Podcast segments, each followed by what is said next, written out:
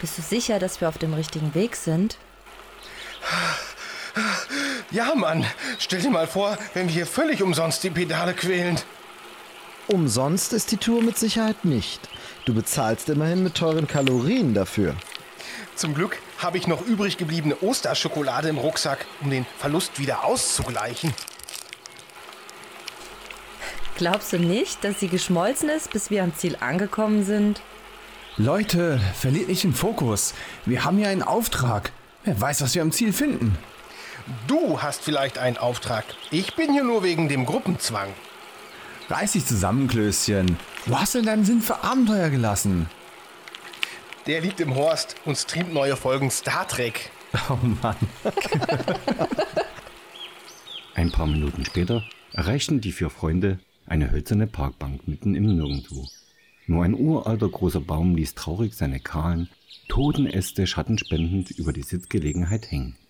Die Freunde hielten an und Tim machte sich sofort auf die Suche und klopfte die Parkbank ab. Weg bloß nicht die Holzwürmer. Ha, keine Sorge. Wenn einer den Kopf rausstreckt, leg ich ihn mit einem Osotogari aufs Kreuz. Oh, alles, was ich höre, ist Risotto, Gabi. Gabi, kannst du Risotto machen? Naja, zur Not habe ich ja noch ein bisschen Trauerschoki. Psst. Sei doch mal leise, Willi. Ja, so einen toten Briefkasten auszumachen, erfordert nicht nur ein Adlerauge, sondern auch ein feines Gehör. Als neutraler Übergabepunkt muss er vor den Augen zufälliger Finder verborgen und den Wissenden trotzdem zugänglich sein. Und wir wissen nur, dass der mysteriöse Gegenstand in Holz gelagert wird? Ganz genau. Ähm, Leute? Ich schwöre, wenn du jetzt wieder mit geschmolzenen Osterhasen anfängst, dann sind die Holzwürmer im Vergleich wirklich besser dran. Wäre ein toter Briefkasten nicht stilsicherer in etwas wirklich Totem untergebracht? Die Blicke von Tim, Karl und Gabi folgten Klöschens ausgestrecktem Zeigefinger zu dem toten Baumriesen. Auf der dem Radweg abgewandten Seite fanden sie schnell ein lockeres Stück Rinde und entfernten es eifrig. Sie konnten ihr Glück kaum fassen. Mann. Gibt's ja gar nicht. Ist das etwa? Ganz genau. Ein USB-Stick mit der neuen Folge vom Kino 90 Podcast.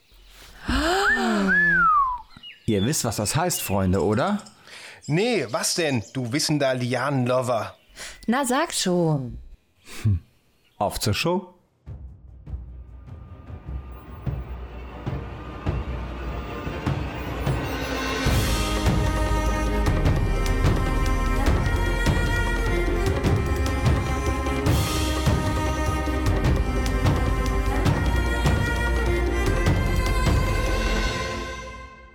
Und damit herzlich willkommen zu Folge 23 vom Kio90 Podcast mit Dominik Stark. Das ist dieser Typ hier. Und da ich wie immer keinen Bock habe, hier einen Monolog abzuhalten, na, Okay, manchmal mache ich das doch ganz gerne. Bitte keinen Einspruch einsenden. Aber es ist einfach langweilig und es ist bereichernd, wenn man jemand anderes bei sich hat. Und davon lebt das Podcast-Format ja vor allem. Wir sind jetzt nur zu zweit, das kann ich schon mal vorwegnehmen. Aber wir reden auch über Gruppendynamiken und wir reden davon, wie das in unserer Jugend uns vielleicht geprägt hat, wie man heute darauf zurückblickt und auf über ganz viele andere Sachen. Und es ist natürlich vollkommen logisch, wen ich heute wieder vor ein Mikro genötigt habe. Denn schließlich, überlegt mal, über was wir heute reden. Na, ihr wisst vielleicht noch gar nicht, wer den Titel nicht gelesen hat, aber wir reden heute über ein Schwert. Es gibt Rückblicke in mittelalterliche Vergangenheit. Es gibt ein bisschen Romantik. Es gibt eine Enthauptung. Und es gibt einen unfassbar einprägsamen Titelsong von einem Pop-Idol. Also ist es quasi Pflicht, dass ich einen Highlander-Experten hinzuziehe. Und da kann es natürlich nur einen geben.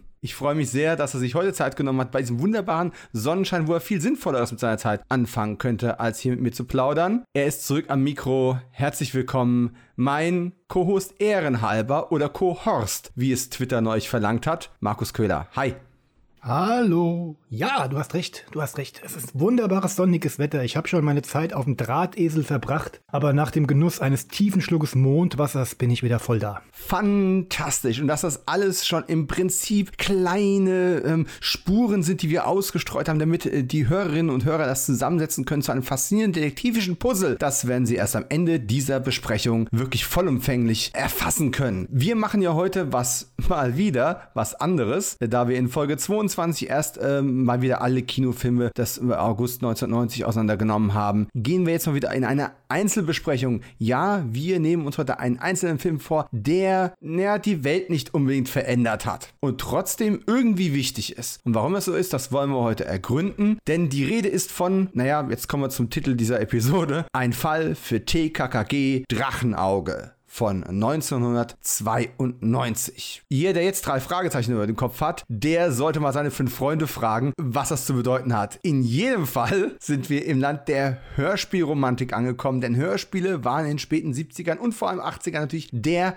heiße Scheiß. Und in der Zeit sind wir beide ja, naja gut, er ist größer geworden als ich, der Markus, aber wir sind beide aufgewachsen, vielleicht auch erwachsen geworden. Ja, und das Thema Hörspiel, also akustische Unterhaltung, hat uns ja offensichtlich bis heute nicht losgelassen, denn nicht nur konsumieren wir in gewisser Weise noch, wir produzieren ja auch. Wenn auch nicht mit so tollen Soundeffekten und so fantastischen Sprechern, wie es die eben früher gegeben hat. Denn da kommen wir einfach nicht ran. Ich habe es aber schon gesagt, TKKG, heute mit Sicherheit nicht mehr das erfolgreichste deutschsprachige ähm, Hörspiel, das es gibt. Die drei Fragezeichen haben das ein bisschen überholt. Lange Zeit waren sie es aber. Es gab über Jahre hinweg so ein Kopf-an-Kopf-Rennen und in jedem Fall bis heute ungeschlagen bekannt, was man auch daran merkt, dass 2019 äh, der inzwischen schon dritte Kinofilmausflug von TKKG produziert worden war. Eine Fortsetzung ist leider nicht gekommen. Finde ich sehr schade, weil ich fand ihn überraschend gut. Und ähm, da müssen wir aber auch gleich im Kontext nochmal drüber reden, aber gehen wir mal ganz, ganz, ganz, ganz weit zurück. Erstmal für Kontext, TKKG fing erst gar nicht als Hörspiel an, sondern erstmal als Buchreihe. Geschrieben hat Stefan Wolf, ein Pseudonym. Äh, da kommen wir auch gleich noch äh, drauf zu sprechen, wieso, weshalb, warum vielleicht. Aber 1979 erschien das erste Jugendbuch mit einem Fall von TKKG. Und schon 1981 kam die Hörspielreihe dazu. Die Hörspielreihe wird bis heute durchproduziert. Die Buchreihe wurde 2011 eingestellt. Und jetzt ist die spannende Frage. Markus, hast du irgendeine Ahnung, wann TKKG, also Tim,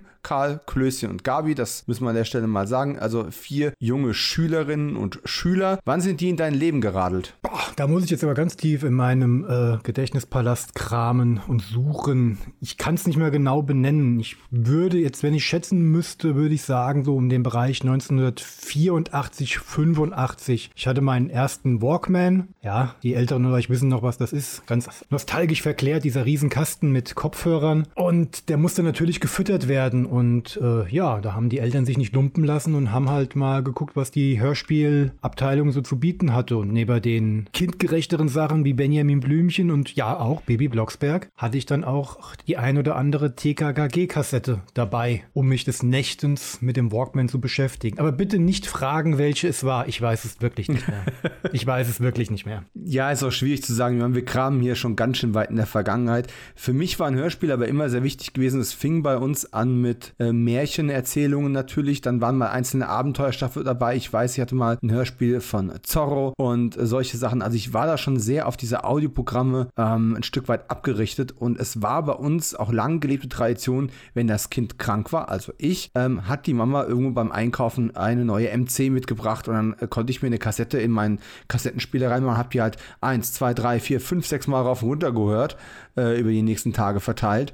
Und das hat sich unfassbar eingebrannt. Der Sprachgebrauch, die, die kleinen ähm, Infohappen, die man da so hingeworfen bekommen hat, das ist alles irgendwo, ähm, ja, fast, ich möchte nicht sagen unauslöchlich, weil man vergisst ja doch sehr viel.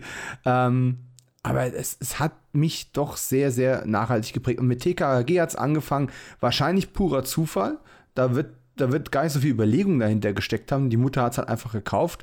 Und man muss ja eins sagen, was Europa damals wirklich gut hinbekommen hat. Also nicht Europa im Sinne von Länderverbund, sondern Europa, das Hörspielkassettenlabel. Ähm, die waren ja einfach überall. Die waren ja überall, bist du zum, zum Einkaufscenter gefahren, hast du da so einen Ständer gehabt, wo diese ganzen Kassetten aufgereiht waren. Äh, egal, was wir die produziert haben, es war einfach überall. Wir waren schon knapp aus den Schallplatten aus der Schallplattenzeit raus. Am Anfang ist ja noch viel auf Platte auch produziert worden. Ähm, aber die MCs für einen akzeptablen, guten Preis, ich glaube 5 Mark haben die damals gekostet, ähm, hast du quasi ein neues Abenteuer nacherleben können. Das war, das war toll. Und die Kinder saßen nicht nur vom Fernseher. Jetzt kann man natürlich drüber streiten. Also die Diskussionen führen wir ja auch gerade im Zeitalter von kleinen Kindern und Tony-Boxen. Ne? Ist das nicht auch Medienkonsum? Ist das nicht genau dasselbe, als wenn sie Fernsehen gucken würden? Nee, ganz so sehe ich es nicht. Und ähm, es gehört halt einfach dazu. Ich habe die Nummer 1, also tatsächlich die erste Folge ähm, von TKG auf MC. Ich bin mir aber ziemlich sicher, es war nicht die erste, die ich bekommen habe. Ähm, die, Moment, ich, wenn ihr das hier hört, eine sich öffnende und schließende MC-Hülle, die Jagd nach den Millionendieben. Und da steht es auch schon drauf, und das ist direkt die, pass die passende Überleitung eigentlich, nach der gleichnamigen ZDF-Serie. Denn das ist ja das andere, was uns damals so auf TKG gebracht hat. Wären es die Hörspiele nie selbst gewesen, spätestens die Fernsehserie im ZDF hätte uns wahrscheinlich abgeholt. Es sei denn, du sagst jetzt, du hast die nie gesehen. Doch, doch, die hatte ich gesehen. Aber echt, waren die TV, äh, die Musikkassetten nach der Serie? Ich meine, ich hatte schon die ersten Kassetten und habe dann voller Spannung ähm, mich dann auf die TV-Verfilmungen dann gestürzt, als ja, ja. die dann irgendwann im Ferienprogramm oder so dann ähm, versendet wurden. Du hast, du hast recht. Ähm, wie gesagt, die Kassetten sind ab 1981 rausgekommen. Ja. Die ZDF-Serie startete 85. Ähm, aber es war dann so, dass dann die Re-Releases der Kassetten, wenn die nachproduziert worden sind, haben die halt wie so eine Art, ja, keinen Sticker drauf bekommen, aber da war dann so ein, so ein, so ein Bildstörer einfach drauf gedruckt, dass man quasi noch damit werben konnte. Es gibt ja auch eine TV-Serie dazu. Man ist hier sozusagen medienübergreifend, multimedial, multimedial an die Jugend herangegangen und hat sie äh, versucht für TKG zu begeistern. Und ich habe es gerade schon gesagt, 85 ist die Serie äh, angelaufen. Sechs Episoden hatte die erste Staffel. Ähm, ist November, Dezember 85 ausgestrahlt worden. Und ähm, Habe ich mir aufgezeichnet auf einem Video 2000 Kassetten-Deck. also sprich, ich habe sogar geschafft, ich glaube sogar die ganze Staffel auf eine Seite einer, ja, eines Aufnahmebandes zu ähm, pressen. Denn wer sich erinnert, Oha. der weiß, das Video 2000 doppelseitig bespielbar. Und wenn du eine äh, vier Stunden Kassette hattest, hattest du also quasi acht Stunden, weil du zwei Seiten machen konntest. Die Folgen gingen sechs, äh, sechs mal 30 Minuten. Mhm. Also habe ich es geschafft, die komplette Serie auf eine Seite zu pressen. Das war, das war eine schöne Zeiten. Hammer. Und Ah. war auch ein schöner November und Dezember. Und ich habe die damals auch gesehen, die sind gar nicht so oft wiederholt worden. Also die sind, haben tatsächlich so einen gewissen, die sind, die sind eigentlich rar. Und ich Es weiß. gibt ein paar ausgewählte Folgen auf YouTube. Was heißt ausgewählt? Es ich gibt glaub, ein paar. Sind die auch vollständig? Ich glaube, da sind auch teilweise auch Stücke abgeschnitten oder sowas. In jedem Fall ist es so, äh, es gibt da wohl rechte Probleme. Ähm, Ich weiß, dass da verschiedene DVD-Labels über die Jahre immer mal wieder dran gewesen sind, das zu veröffentlichen und dann ist es immer wieder gecancelt worden. Also ich habe die Hoffnung fast aufgegeben. Äh, ich habe in diese YouTube-Folgen auch mal reingeschaut und muss sagen, waren in meiner Erinnerung alle besser. das, äh, hui, also allein die bedruckten Pullover sind schon hart. Das funktioniert auf einer Cartoon-Skizze, das funktioniert nicht im Real Life, sorry. Ähm, habe ich so ein bisschen Schwierigkeiten mit. Aber da haben wir ja schon ein Phänomen und da muss ich gleich nochmal einen Bogen schlagen zu einer anderen Serie, die mit TKKG nichts zu tun hat, ähm, die ich aber auch sehr, sehr liebe. Und kleiner Disclaimer an der Stelle: Wir reden heute natürlich hauptsächlich über einen Fall für TKKG Drachenauge, den ersten Kinofilm. Das ist kein Komplettüberblick über TKKG, auch wenn ich versuche, zumindest das filmische TKKG halbwegs abzudecken und zumindest mal als, ähm, wie sagt man auf Deutsch, zwischen genamedropped zu haben. Puh, ähm, ja, wir erwähnen mal alles. so. Und du erinnerst dich ja mit Sicherheit noch dran, also für mich war Fabian Harloff, ja, damals genauso instant ein Teenie-Star, wie es wohl auch für die wirklichen Teenies damals war, weil ich war ja noch ein Kind. Ich war ja, keine Ahnung, fünf Jahre alt, als das ähm, gelaufen ist. Und aber Fabian Harloff als Tim, das war schon Knall. Und umso enttäuschter war ich, als dann eben in Staffel 2 nichts gegen ihn, aber Kai Künstler auf einmal die Rolle des Tim übernommen hat, während alle anderen Schauspieler, äh, beziehungsweise ähm, äh, die Jessica Gast als, als Gabi, Schauspielerin, ähm, die sind ja alle wieder zurückgekommen, nur den Tim haben sie ausgetauscht. Und ich weiß erst seit kurzem, weil ich es recherchiert habe, warum das so war. Ich habe es nie gewusst. Ich, Ich- dachte, er hat keinen Bock mehr. Nee, ich dachte, ich wusste es, denn ich kann mich erinnern, das neue Team oder das alte mit neuem Anführer wurde auch in irgendeiner TV-Show, lass mich raten, so im Bereich äh, Ferienprogramm oder ähm, äh, wie, wie hieß das nochmal, die, die, die, ähm, diese Elektronikmesse, die damals immer im Sommer durch mit TV-Programmen geführt von Thomas Gottschalk und Günter Jauch präsentiert wurde. Die, diese, Ja. äh, Nee, komme ich nicht drauf. Ich wollte gerade wollt sagen Bundesgartenschau, aber ist was anderes. Nein. Da, im Rahmen von so etwas wurde die ähm, wurde das Team vorgestellt und da war meine Überraschung schon so groß. Äh, wo ist denn Fabian Harloff? Der coole Typ, der, der Judo-Kämpfer, der der äh, alle platt gemacht hat. Was natürlich für mich die große Identifikationsfigur gewesen ist, obwohl ich optisch eher in den Bereich Klößchen gegangen bin. Ähm, ja, da hatte ich das mit und er hat, ich meinte mich zu erinnern, dass Kai Künstler diese Frage halt auch gestellt wurde und er auch geantwortet hat, aber frag mich bitte heute nicht mehr, ob er wahrheitsgemäß geantwortet hat und ja, was er überhaupt gesagt hat. Äh, Im Endeffekt, äh, was auch immer er gesagt hat, es lag im Endeffekt einfach daran, dass äh, Fabian Harloffs Vater ihm eine Art äh, ja, Europa-Rundreise äh, oder nicht mal Europa, sondern einfach eine Reise geschenkt hatte und er dann die Wahl hatte, nachdem er in den vorherigen Schulferien TKAG die Staffel 1 gedreht hat, ob er dann eben nochmal Staffel 2 dreht oder ob er lieber mit einem Kumpel äh, elternfinanziert die Welt entdecken wollen würde. Er entschied sich für die Welt. Kann man ihm jetzt nicht übel nehmen. Schade und hart für uns, bis heute offensichtlich. Äh, aber ja, ähm, er hat Ich, ja noch. ich vermute, er hatte das Drehbuch für die SK-Babys schon im, äh, in der Schublade liegen. Ah, ich weiß gar nicht, wann kamen denn die? Die kamen später in den 90ern, Ja, oder? ich glaube frühe 90er, lass mich, lass mich lügen, so zwischen 92 und 94. Auch so ein Ding, ne? Die deutsche Antwort auf 21 Jump Street, Ja. SK Babies. Hammerhart. Ich habe es trotzdem geguckt. Hat damals genau in meine Altersgruppe reingepasst, aber ja, ich habe es halt geguckt, genau aus dem Grund. Gefallen hat es mir, glaube ich, nicht so wirklich. Also ich habe nicht viel davon gesehen, aber ähm, ja. Ich, ich hatte damals zwar Bock auf Schokolade wie Klößchen, hatte keine Ahnung von Computer, also als Karl habe ich auch nicht getaugt. Ähm, ich wollte schon immer Tim oder Tarzan sein, ich gebe das ehrlich zu. Wenn ich ein bisschen zu lange in der Sonne geblieben bin, äh, hatte ich auch den, den, sehr schnell den dunklen Tang, äh, den er in den Cartoon-Darstellungen immer hatte. Das hat also auch gepasst. Und ich habe ja dann auch mal eine Weile Judo gemacht tatsächlich. Ist lange her, aber ich muss sagen, ja, wenn ich heute noch stürze, das, das Fallen und den ganzen Kram, du, so gewisse Sachen und gewisse Wurfnamen, die mir damals die Zunge verknotet haben, man merkt sich das doch erschreckend gut, was man als Kind alles mal gelernt hat. Das ist ähm, faszinierend. Aber immerhin, Fabian Harloff, sozusagen der erste Tim, der erste filmische Tim, wenn man so will. Und auch der einzige, der danach noch eine Schauspielkarriere gemacht hat. Alle anderen haben das mehr oder weniger aufgegeben. Immerhin in einigen Folgen waren dann so Leute wie äh, Dieter Krebs oder ähm, Horst Jansson mit dabei gewesen. Also so ein paar bekannte äh, deutsche TV-Nasen hat man da schon gesehen. In diesen insgesamt gerade mal zwölf Episoden, also zwei Staffeln, A6 äh, Folgen. Die zweite Staffel kam dann 87 und damit war das Ganze auch vorbei und eben bis heute auch nimmer äh, gesehen. Wenn ich, wenn ich noch TV-nostalgisch werden, richtig TV-nostalgisch werden darf, ähm, auch in Bezug auf andere TV-Serien der 80er, denke ich dann immer an die erste Folge der zweiten Staffel, in der ausgerechnet äh, Mick Werup den Bösewicht gespielt hat. Und jetzt fragt dich natürlich, wer ist Mick Werup? Äh, er spielte den erwachsensten Sohn in der TV-Familienserie Diese Drombuschs. Oh, Was mich dazu fertig gemacht hat, war, er spielte bei den Drombuchs den Polizistensohn, dann bei TKKG einen, ja, so eine Art Stadtstreicher, so ein Stadtassi, würde ich jetzt mal so hinsagen, der halt wirklich nicht gerade zimperlich war. Ähm, damit musste ich damals erstmal so zurechtkommen. Also die Jugend hat, war sich ja dann doch mehr mit diesen Figuren identifiziert als ähm, mit den echten Figuren. Man wusste ja halt nichts.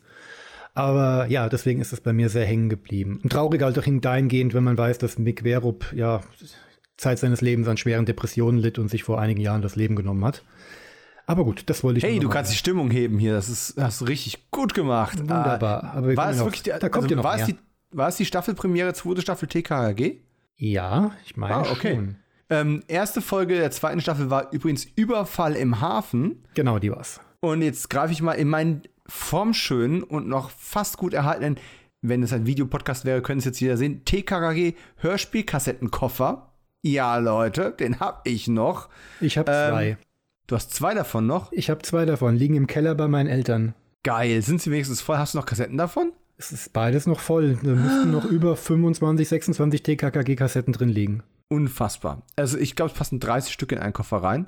Und ich habe hier zielsicher Folge Fün- Ich hatte, den, 52. ich hatte den großen mit 50, 25 pro Reihe. Ach so, okay. Bin ich, hab ganz stolz drauf. Ja. Ähm, Überfall im Hafen, lustiges Cover mit äh, drei Rockern, äh, die einen Mann auf einem, auf einem Boot verprügeln. Hahaha, Kinderunterhaltung, ne? Oh ja. Ähm, Und auch da steht dann groß drauf, nach der gleichnamigen TV-Serie, ähm, wie gesagt, Kassette 52. Ich mache die gerade mal auf. Sauerlich. Oh, Ben Becker als Django. Gottfried Kramer als Kapitän. Mm. Peter Griesers Lotzke, den erinnere ich mich auch noch wahnsinnig gut dran. Und wenn ich lese diesen Namen hier nicht, nicht vor, um künstlich die Zeit zu strecken, sondern einfach, weil diese, diese Sprecherinnen und Sprecher damals, die waren einfach nur der Hammer. Hm. Oder nicht? Ja, wunderbar. Also viele, viele bekannte Namen. Vielleicht dem einen oder anderen jetzt nicht namentlich bekannt, aber man hat sehr schnell Kopfkino, weil man viele Stimmen mit ja, seiner mit seiner sonstigen Sozialisation aus dem TV-Abendprogramm ja auch verknüpfen konnte, weil es wirklich viele etablierte und bekannte Stimmen und ja, Schauspieler und Schauspielerinnen gewesen sind, die uns da das Ohr geschmeichelt haben. Dann sprechen wir es doch gleich mal an. TKKG ist ja auch nicht ganz frei von Kritik und ähm, vielleicht auch in manchen Punkten inhaltlich nicht ganz so zeitlos wie einige der anderen schon genannten Hörspielreihen, wie eben zum Beispiel die Fünf Freunde oder die drei Fragezeichen etc. Darüber kann man unendlich lange diskutieren und streiten. Das wollen wir hier gar nicht, das ist gar nicht unsere Aufgabe. Ähm, wir haben uns ja schon ein paar Mal auch im privaten Kontext darüber ausgetauscht, ähm, wie es auf uns gewirkt hat. Hat es auf uns so negativ gewirkt, wie es heute ähm, im Kontext von politischer Korrektheit dargestellt wird, dass es quasi unvertretbar wäre? Ich habe es in vielen Punkten so nie empfunden, muss ich ganz klar sagen. Wenn auf gewisse Punkte, auf gewisse Darstellungen, auf gewisse Klischees hingewiesen wird, muss ich sagen, nee, da hatte ich tatsächlich das nie als Problem empfunden. Meinst du jetzt damals oder heute? Weil damals, muss ich ganz ehrlich sagen, wir waren Kinder, wir waren Sowohl als auch. Sowohl als auch. Ich, ich denke, ohne jetzt gewisse Folgen gehört zu haben, denke ich an die Folgen zurück und nehme nur das Beispiel und ich nehme mal wieder eins dieser Kampfworte in den Mund, die, die gerne benutzt werden. Dann gibt es eine Folge mit Zigeunern, die Zigeuner genannt werden. So kannst ja. du heute nicht mehr machen. Stellen wir einfach mal so hin, kannst du heute nicht mehr machen, zumindest nicht ohne einen riesigen, ein riesiges Echo zu, neg Negativ-Echo zu bekommen, mit dem du dich dann auseinandersetzen musst. Ein, ein nennen, nennen wir es mal ein kritisches Echo. Ein kritisches Echo. Und das war damals so, man hat das, man hat diese Gruppierung so genannt, die sind in der Folge vorgekommen. Aber bin ich durch das wiederholte Hören dieser Episode darauf getrimmt gewesen, damit ein gewisses Klischee zu assoziieren oder den Begriff Zigeuner negativ behaftet äh, wahrzunehmen? Überhaupt nicht.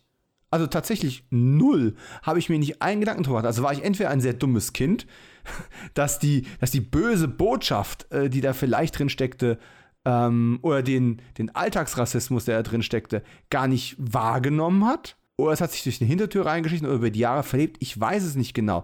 Manchmal habe ich ein bisschen Angst davor, zu so alten Folgen zurückzugehen, mir die nochmal anzuhören, weil ich genau weiß, über gewisse Dinge würde ich auch äh, aus Autorensicht und sowas heute drüber stolpern. Aber dann habe ich in so ein paar Einzelfolgen mal wieder reingehört. Und was mich dann abholt, ist bei TKG nicht primär immer der Fall und ob der besonders clever war oder ob der besonders realistisch war oder was auch immer oder ob Tim mal wieder seine Kampfkünste eingesetzt hat, um ein Problem zu lösen ähm, und ob das jetzt eine gute oder schlechte Botschaft ist. Was, was er nicht selten gemacht hat und vor allen Dingen manchmal auch ähm, richtig ohne echte Not. Aber ja. Hey, mein Gott, es gibt einen Grund, warum ich dann später zum Martial Arts und Actionfilm gesprungen bin. Exakt. Also es hat mit Sicherheit irgendeine Auswirkung gehabt. Und wie gesagt, es war auch für mich tatsächlich die Identifikationsfigur. Ähm, ja. Und über Identifikationsfigur reden wir gleich nochmal äh, bei einem anderen Teammitglied. Aber was ich sagen möchte ist, was mich immer wieder erwischt, unabhängig von der zeitlichen Einordnung, unabhängig davon, ob jetzt äh, der Mann mit der krummen Nase ist verdächtig oder solche Geschichten, mhm. das sind ja diese Sachen, die immer wieder angeführt werden. Erstens, das ist nicht in jeder Folge drin, das ist in ein paar Episoden mit drin. Zweitens, ich habe das nicht als Indoktrinierung verstanden. Also entweder ne, zu dumm oder es wird heutzutage einfach viel kritischer eingeordnet, weil sich der Zeitgeist verändert hat. Was mich aber immer noch abholt, und da sind wir bei dem Thema wieder sind die Sprecher, ist die unheimlich große atmosphärische Dichte, die da noch manuell mit, mit Soundeffekten, mit, mit, mit, mit Geräuschemachern, mit richtigen Künstlern das Ganze zusammengestückt wurde. Da war keine Sound Library dazwischen. Da ist nicht, ich höre auch ab und zu mal in moderne Hörspiele rein. Ich höre ein paar moderne John Sinclairs und solche Sachen und ähm, und dann habe ich manchmal das Gefühl, du wirst einfach mit lauten Soundteppichen erschlagen, anstatt wirklich gutes Storytelling oder gute Sprecher zu haben und Sprecherinnen natürlich, die dir einfach ein gutes akustisches Gefühl geben, äh, zu, de zu deren Stimmen du gerne einschläfst oder träumst oder was auch immer du machst, während du Kinderabenteuer erlebst, als Kind oder als Erwachsener, der sich in seine Kindheit zurückversetzt. Ich muss an der Stelle einfach mal fragen, damit wir das Thema aus dem Weg haben, wie siehst du das? Ähm, für mich persönlich wenig problematisch, weil ich es einordnen kann. Ich bin damit aufgewachsen. Sicherlich wird das ein oder andere auf mein ähm, sich auch auf meine äh, Sozialisation ein bisschen ausgewirkt haben. Da muss ich auch ganz ehrlich mit mir sein, aber ich halte mich für offen genug, um mich damit auch bei mir selbst kritisch auseinanderzusetzen. Und da ich ja gerade einen Punkt, ich meine, wir hätten es später ansprechen können, ich nehme es aber jetzt schon mal äh, vorweg, ein Punkt, der in der ganzen Reihe, vor allen Dingen in den ersten Folgen, ich würde mal sagen, Minimum über die ersten 50 Folgen, immer wieder präsent ist, ist ja beispielsweise die Tatsache, dass Gabi zu Nachtexkursionen nicht mitgenommen wird also Achtung, das wenig wehrhafte Frauenbild wird da doch sehr stark zelebriert. Mhm. Ich habe nun mal eine kleine Tochter, mittlerweile neun Jahre alt, mit der ich mir die ganzen Sachen anhöre. Und sie möchte es aus Interesse, weil sie sich dafür interessiert, was ihr Papa so hört. Und die hört das alles und sie ist sogar mit ihren neun Jahren schon Gänsefüßchen emanzipiert genug, um zu hören oder rauszuhören, dass da irgendwas nicht nicht so wirklich, sie kann es nicht benennen, aber nicht zeitgemäß ist. Denn sobald ähm, Tim oder in den ersten 30 Folgen noch Tarzan zu Gabi sagt, nein, Gabi, du bleibst zu Hause, das ist nichts für Mädchen, guckt meine Tochter mich böse an und sagt auch, das ist gemein, das ist böse. Und muss ich ihr dann auch erstmal erklären, dass das halt früher so war. Sie nimmt das hin, sie zuckt mit den Achseln. Ich sage ihr, das wird sich bald ändern und da freut sie sich dann auch drauf. Aber ähm, dass ich das jetzt damals irgendwie negativ geäußert habe, pff, das müsste ich meine damaligen Mitschülerinnen fragen. Die sollen mir ja, sagen, wie ich mich damals aufgeführt habe. Ich ähm, frage mich auch, wie, wie Mädchen das, äh, gleichaltrige Mädchen wie wir waren, damals wahrgenommen haben. Ich weiß, ich wollte mit, als ich dann fünf, sechs, sieben, acht Jahre alt war, ne, parallel so zu der Fernsehserie und die nächsten Jahre danach, ich vermute, ich habe so auf Höhe der TV-Serie angefangen, auch die, die Hörspiele zu hören und habt ihr mit Sicherheit noch bis in die Teenagerjahre immer mal wieder gehört, ne?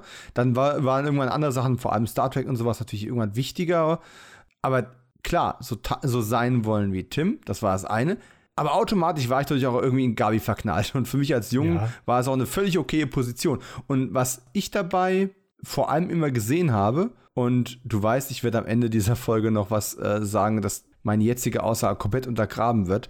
Was ich dabei immer wieder gehört habe, ist, ja, Gabi kann halt in einzelnen Fällen nicht mit, weil ihr Papa ist nochmal Polizeikommissar und die Jungs sind entweder weniger gut beaufsichtigt oder stehlen sich halt aus, der, aus, dem, aus dem Internat raus, was sie auch nicht dürften, was auch ein gewisses Risiko trägt und sowas aber da ist halt, die sind halt nicht so behütet, beaufsichtigt ähm, und väterlich betreut und die, diesen Beruf, ihr Papa ist Polizeikommissar, das habe ich sehr, sehr ernst genommen. Meine Mutter war schon streng. Wie, wie wäre das wohl, wenn, wenn ich zur TKAG gehören würde und äh, meine Mutter wäre auch noch Polizistin? Ich hätte ja gar keine Chance. Dass ich überhaupt mal zum Radfahren mit raus darf, wäre ja weiß ich nicht. Das wäre ja wird an einer Wundergrenze. Also ich habe das tatsächlich gar nicht so als diskriminierend wahrgenommen, aber das greife ich doch jetzt schon so auf, ne? In einem bestimmten Fall, den ich gerade erst gehört habe, muss ich dann sagen, ja, es passt überhaupt gar nicht. Also, das war sicherlich mal so und mal so. Und allein die Tatsache, dass ähm, Gabi irgendwie gefühlt in jeder fünften Episode irgendwie entführt wurde oder beinahe entführt wurde, das war ja auch so eine immer wiederkehrende Storyline. Aber Wobei es ja fast mehr Sinn machen würde, Klößchen zu entführen als Natürlich, Sohn, reiche Eltern. Passiert als, als ja kaum. Sohn reicher Eltern, genau. Ja. Auch die Viersteins waren ja ganz gut beisammen. Hm äh, hat irgendwie kaum Sinn gemacht, Gabi zu entführen. Das ist dann sicherlich schon irgendwo so, so ein Geschlechterklischee aus dieser Zeit. Äh, auf der anderen Seite, denk mal ein paar Jahre weiter. Ich habe gerade gesagt, ne, Teenagerjahre, wenn dann Sachen wie Akte X rausgekommen sind und cool waren.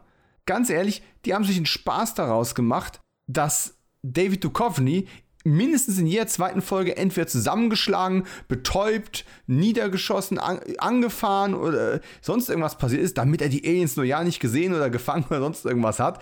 Und ja, Scully ist auch dauernd entführt worden. Jedes, jedes Geschlecht hat so seine eigenen Probleme gehabt. Das heißt nicht, das hat für mich nie bedeutet, dass das eine immer so heldenhaft gut ausgeht, weil, ne, Beispiel Fox Mulder, positive männliche Identifikationsfigur, der Suche nach der Wahrheit, der dauernd auf die Nase bekommt.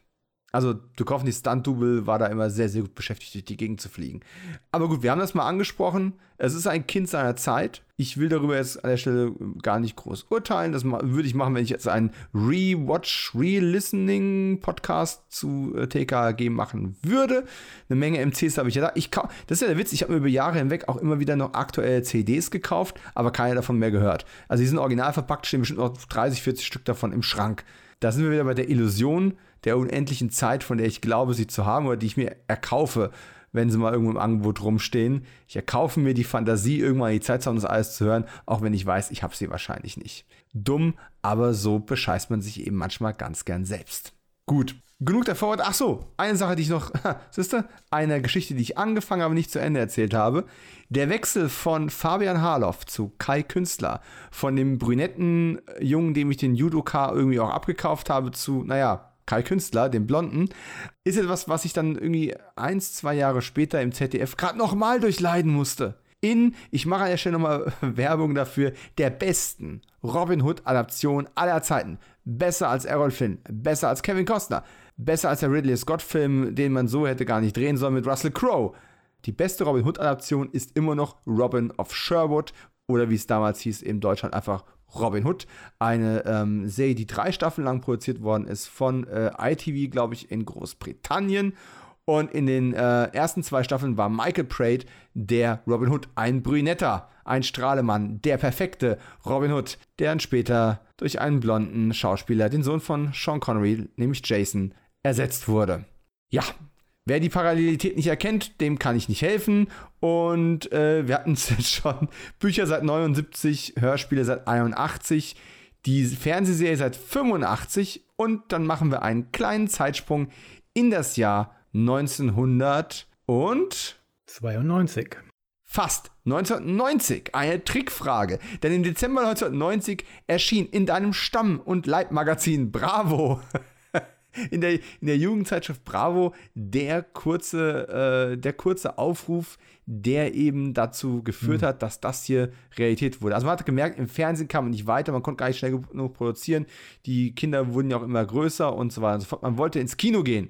Und dann hat man eben gedacht, gut, wir wollen die Jugend, wir wollen was Unverbrauchtes, wir wollen Figuren, die an die, äh, an die, ja, die eine angemessene Darstellung der, der Kopffiguren, die man sich so gemacht hat, abgeben. Und dann gab es diesen Artikel, wer will zum Film? Es werden vier Detektive für TKKG Drachenauge gesucht. Also der Titel, wenn auch noch in einer leicht anderen Form, war damals schon gesetzt. Man wollte Drachenauge machen, eine neue originäre Geschichte und nicht wie im Fall der TV-Serie, dass das äh, Hörspiel- oder Buchgeschichten waren, die man äh, zweit- oder dritt verwertet hat.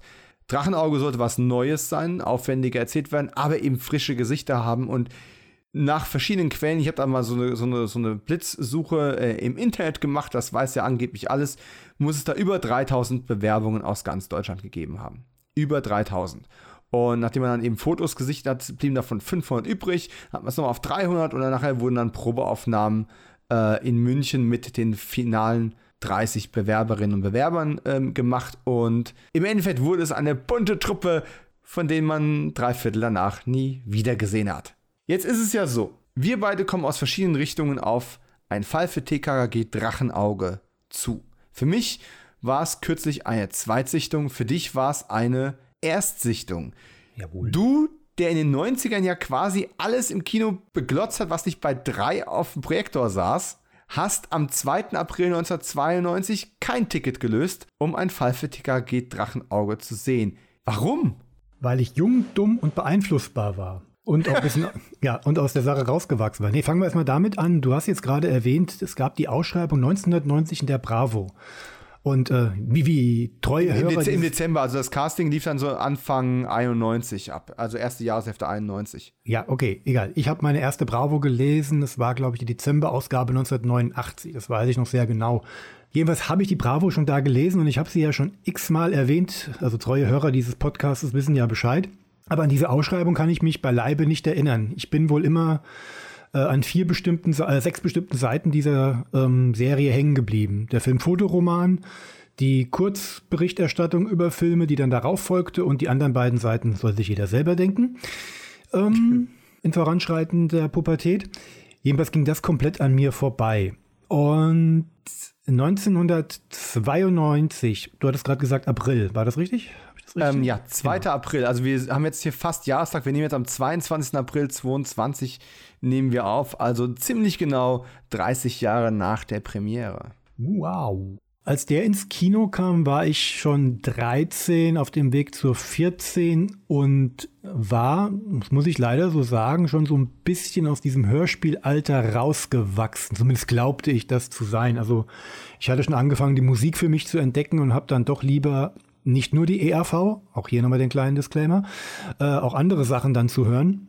Und irgendwie waren Hörspiele da gar nicht mehr so auf, auf meinem Radar gewesen. Ich meine mich zu erinnern, zu diesem Zeitpunkt meine allererste Cinema gekauft zu haben, aus dem Grunde, dass in dieser Cinema sich ein Setbericht über die Dreharbeiten von Lethal Weapon 3 befunden hat. Also Mel Gibson, Danny Glover waren groß auf dem Cover.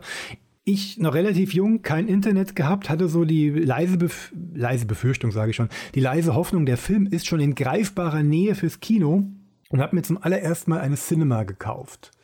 Musste dann halt Anführungszeichen frustriert feststellen, dass es eben ein Setbericht war und keine Ankündigung, keine Kritik oder kein Artikel im Allgemeinen über den Film, eben Lethal Weapon, und blätterte natürlich dann weiter durch und stieß irgendwo hinten bei den Kurzbesprechungen dann auf den Kinostart von Ein Fall für TKKG Drachenauge. Ja, der nahm ungefähr ein Drittel einer kompletten Seite am linken Rand oder in der Mitte oder rechts, keine Ahnung, ich meine aber Oha. linken Rand ein ging nur von oben nach unten. In der Mitte ein großes oder zwei Bilder aus äh, eben, des, eben dem Film und unten die vernichtende Kritik von 20 Prozent.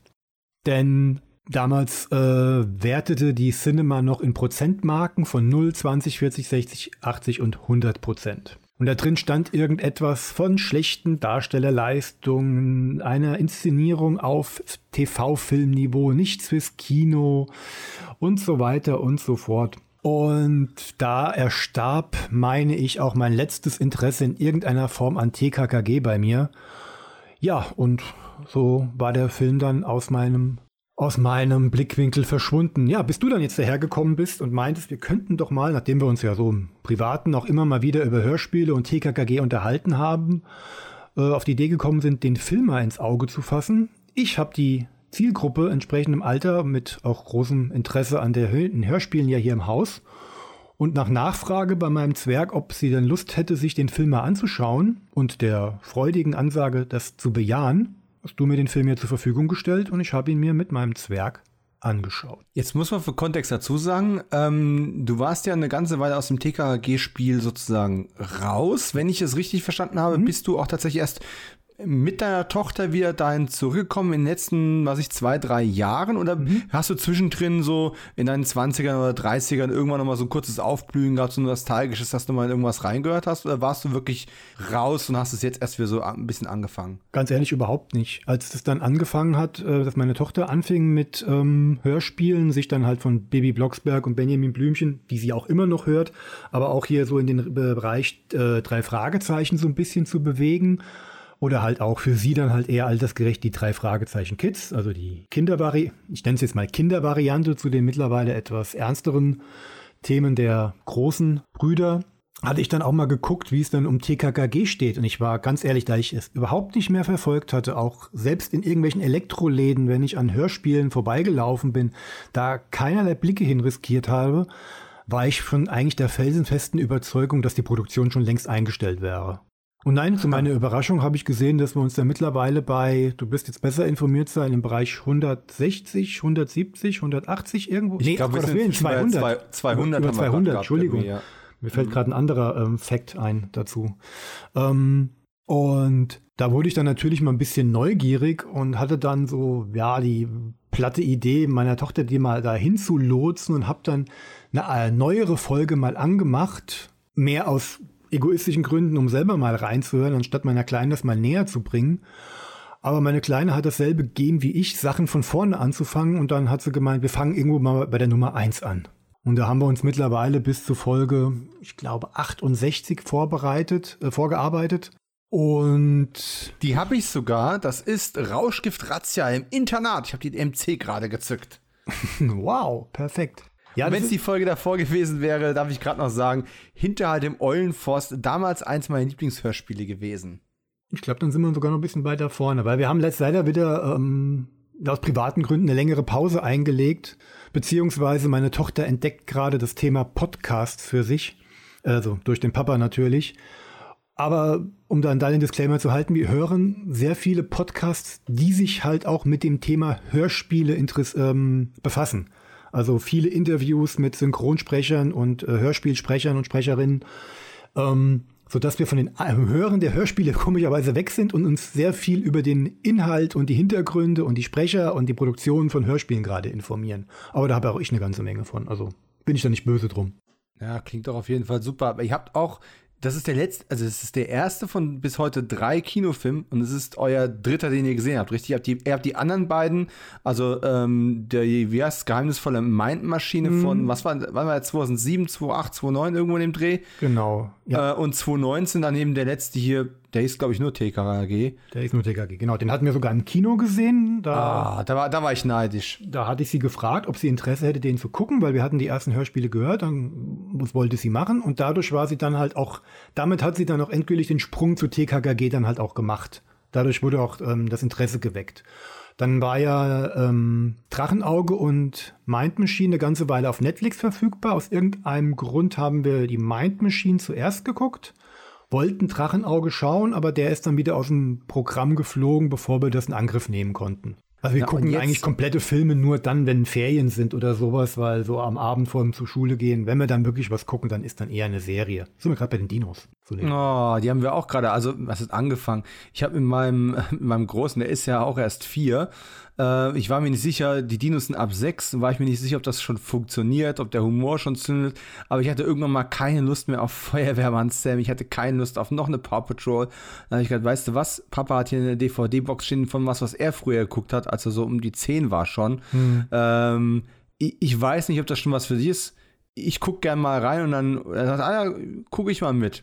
Und äh, so die erste Folge, es war ihm erstmal nicht so ganz geheuer. Er konnte, ich glaube, mit dieser Animatronik mhm. erstmal gar nichts anfangen. Es ist kein Zeichentrick, aber es ist auch nicht echt. Du merkst, es ist fake, aber auch irgendwie nicht. Und es ist witzig, aber es ist teilweise auch düster.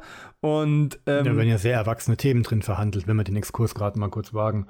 Also, Erwachsener, als ich es in Erinnerung ja. hatte, ehrlich gesagt. Ich wusste ein paar Sachen, noch ein paar Subtexte, aber nicht so viel. Und damit ist ja nicht mal unbedingt das äh, Ende der Serie gemeint. Und aber wenn ich glaube, war es nicht schon die viert, dritte, vierte Folge, wo darüber diskutiert wurde, ob man Oma an den Rand eines äh, ja. einer Klippe bringt, um sie dann ja. dort äh, hinabzustürzen, weil es halt an der Zeit für sie wäre? Der, der, der, dritte oder die dritte oder vierte Folge war die ähm, Schleuertag-Episode äh, mhm. und ich erinnerte mich tatsächlich nicht mehr dran. Ich habe die Folge damals gesehen. Ich lese im, im DVD-Menü äh, irgendwas von Schleuertag und denke mir, ja, Schleuert, was wird's wohl sein, ne? Ähm, und dann denke ich so, oh, wir werfen die alten Dinos in die Schlucht runter, wenn, wir, wenn sie eine Last für uns werden. Ei, Karamba! Also ähm, ich, ich, finde ähm, das Bildnis einer Klippe, in der man alte Dinos hinunterwirft, im Vergleich zu äh, Altersheimen schon sehr, sehr hart. Ja, ja, das ist es. Aber auf der anderen Seite muss man auch wieder sagen, und das macht die Serie auch sehr gut, sie bringt eine vernünftige Moral, einen vernünftigen Abschluss rein. Es endet ja auch nicht so, also man, man sieht ja hier einen Zivilisationsfortschritt. Wir wollen jetzt hier nicht die Dinos spoilern, das ist ja völlig falsches Thema gerade. Mhm. Ähm, aber tatsächlich habe ich dann gemerkt, so, das, oh, das, ist, das ist ganz schön heavy. Und äh, ich werde mal Pause machen ähm, er hat viel Spaß am Baby gehabt und als er das erste Mal mit der Bratpfanne äh, auf den Kopf geschlagen und nicht die Mama gerufen hat, fand er super gut. Das hat, das hat er tagelang nachgemacht. Mhm. Wohlgemerkt, schon beim ersten Mal, nicht als es als es zum zweiten Mal in der, in der Serie aufgegriffen wurde. Nein, das ist so ein Instant-Klassiker. Mhm. Du siehst es das erste Mal, dieses, dieses Zitat bleibt hängen und er hat einen Riesenspaß daran. Und er hat auch tagelang aus der Pilotfolge irgendwie äh, zitiert, so von wegen, äh, Papa braucht mehr Geld, damit er Töpfe für Mama kaufen kann und einen Fernseher für sich. Sag ich, nee, der kann nicht beides kaufen, der kann nur eins von beiden. Ja, geh mal Töpfe kaufen, Papa. Also es war, es war ein Knaller, aber wir sind dann von den Dinos gerade. Ich werde dann noch mal ein Jahr warten, es sei denn, er kommt von sich aus und sagt, er möchte noch mal eine Folge Dinos gucken. Dann muss ich halt noch eine Weile durch die Power Patrol durch. Äh, Entschuldigung, aber hast du mir gerade eine zu schöne Vorlage geliefert, weil es tatsächlich gerade erst passiert ist und ich auch nicht mehr genau wusste, wie ist die Serie jetzt? Dass die ein bisschen doppelbödiger ist, war mir noch klar, aber nicht so. Ich meine, unabhängig davon, wie die Serie aufhört, in der ersten Episode ist die erste Szene der Nachrichtensprecher, der äh, im Dino-Fernsehen erzählt, äh, ein Riesenmeteor fliegt auf die Erde zu ähm, und wird äh, beim Einschlag alles Leben auf dem Planeten auslöschen. Oh, neuer Nachtrag, äh, wird wohl vorüberfliegen. es ist einfach so. Das ist fantastisch. Okay. Huh, wie kriege ich jetzt, wie kriege ich jetzt den Bogen zu Drachenauge zurück? Okay. Also, wir haben jetzt quasi die Vorarbeit geleistet. Lass uns mal ein bisschen über den Film an sich sprechen und dann reden wir nachher noch ein bisschen darüber, ähm, was aus dem Film noch hervorgegangen ist. Äh, von, mir, von mir schon mal das, na, das Ranking heben wir uns auf den Schluss auf. Der Film fängt ja erstmal ganz speziell an, möchte ich mal sagen. Und du hast vorhin schon gesagt, in, in der Cinema was, äh, dieses, dass die TV-Optik ein bisschen ähm, reklamiert wurde und sowas. Und Ulrich König, ich möchte ihm nicht zu nahe treten, ist ja auch vor allem im, im deutschen Fernsehen als Regisseur unterwegs und weniger als Kinoregisseur. Ähm, das Drehbuch, ich habe ja gesagt, es ist eine originelle, also eine originale Geschichte gewesen, die der Rolf äh, Kalmutschak da geschrieben hat, zusammen mit seiner Frau, glaube ich, wenn ich das richtig im Kopf habe. Also Rolf Kalmutschak, der Stefan Wolf. Ne? Ich habe ja gesagt, das ist ein, ein, ein Autorenpseudonym. Und produziert wurde es von den Eichingers, nämlich Bernd Eichinger und Sabine Eichinger. Gar nicht so viele Jahre nach äh, Name der Rose und solchen Geschichten kommt jetzt also ein neuer deutscher Kinofilm, der im Mittelalter beginnt. Ja, ich möchte es einmal so sagen. Ich habe den Film ja schon mal gesehen. Lange, lange ist es her. Ich habe ihn damals im Fernsehen gesehen und seitdem nicht mehr. Ich habe ihn auf dem Streaming nicht mehr gehabt. Ich hatte ihn auch lange Zeit nicht auf DVD und habe ihn vor kurzem dann mal tatsächlich für einen sehr günstigen Schnapperpreis auf irgendeinem Wühltisch mitgenommen. Danke, Drogerie Müller. Aber äh, es war jetzt wirklich ein Wiedersehen mit den 90ern ganz hart. Also so viel Jeansstoff habe ich schon lange nicht mehr an Kindern gesehen äh, wie in diesem Film. Aber in dieser Eröffnungssequenz ist ja davon erstmal keine Spur. Wir haben eine bedrohliche Musik ähm, oder eine atmosphärische Musik, ne? Wir haben relativ viel Production Value mit Pferden, relativ authentisch aussehenden Ritterrüstungen, Statisten, da läuft ein Kamel mit durch einen Steinbruch. Ja, es ist ein Steinbruch, Leute. Ich wollte gerade ähm, sagen, aber ein menschgemachter Steinbruch. Ich sag mal, aber für einen Kinderfilm aus der Zeit, wir sind, glaube ich, inzwischen einfach viel zu viel Edelglanzoptik hier gewohnt ähm, sah es erstmal relativ gut aus. Mm. Und dann kam meiner Meinung nach der erste Bruch, als die, also die, die ging gefühlt elendig lange, hat so lange wie die Credits gedauert haben, gehen die, äh, reisen die durch diesen Steinbruch, um dann bei einer Burg anzukommen, bei einem Schloss anzukommen. Und der Ritter steigt ab und dann stellen wir fest, ja, seine Frau ist gerade mit einem anderen im Bett, der aussieht wie Til Schweiger in diesem Mittelalterfilm, den er mal gemacht hat. Diese Prinz Eisenherz-Frisur ist einfach furchtbar. Und erinnert sich noch jemand an Prinz Valium aus Spaceballs? Genau so sah der Typ aus. Jedenfalls, da war für mich der erste. Ich Bruch. denke eher an David Tulis in Dragonheart. Oh.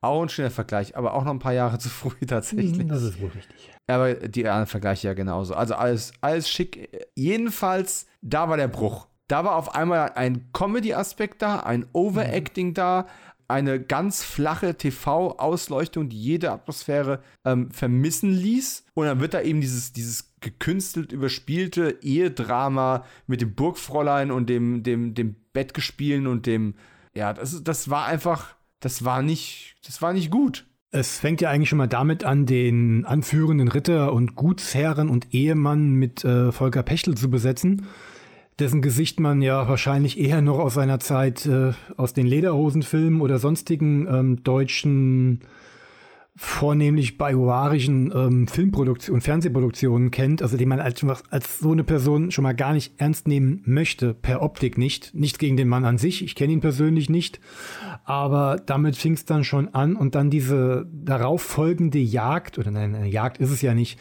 die Konfrontation mit dem Liebhaber seiner Frau, die, wie du schon sagst, ins Komödiantische abgedriftet, abdriftet, aber dann dahin endet, wo Highlander-Filme ähm, erster Linie beginnen, hat mein Zwerg, und der ist nun mal Zielgruppe neben mir, ja. merklich überfordert.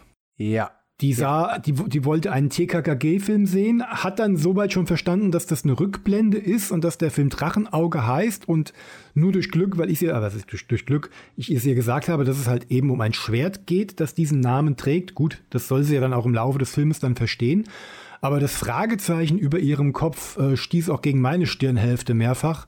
Nicht wirklich gelungen, zumal es auch einfach nicht gut gemacht war. Denn auch diese Kulissen in diesem, in diesem Schloss, das man mal gewählt hat, dass man auch vorher von außen sieht. Ich will da jetzt nicht drauf rumreiten, aber da sehe ich vorher halt den Namen Bernd Eichinger stehen.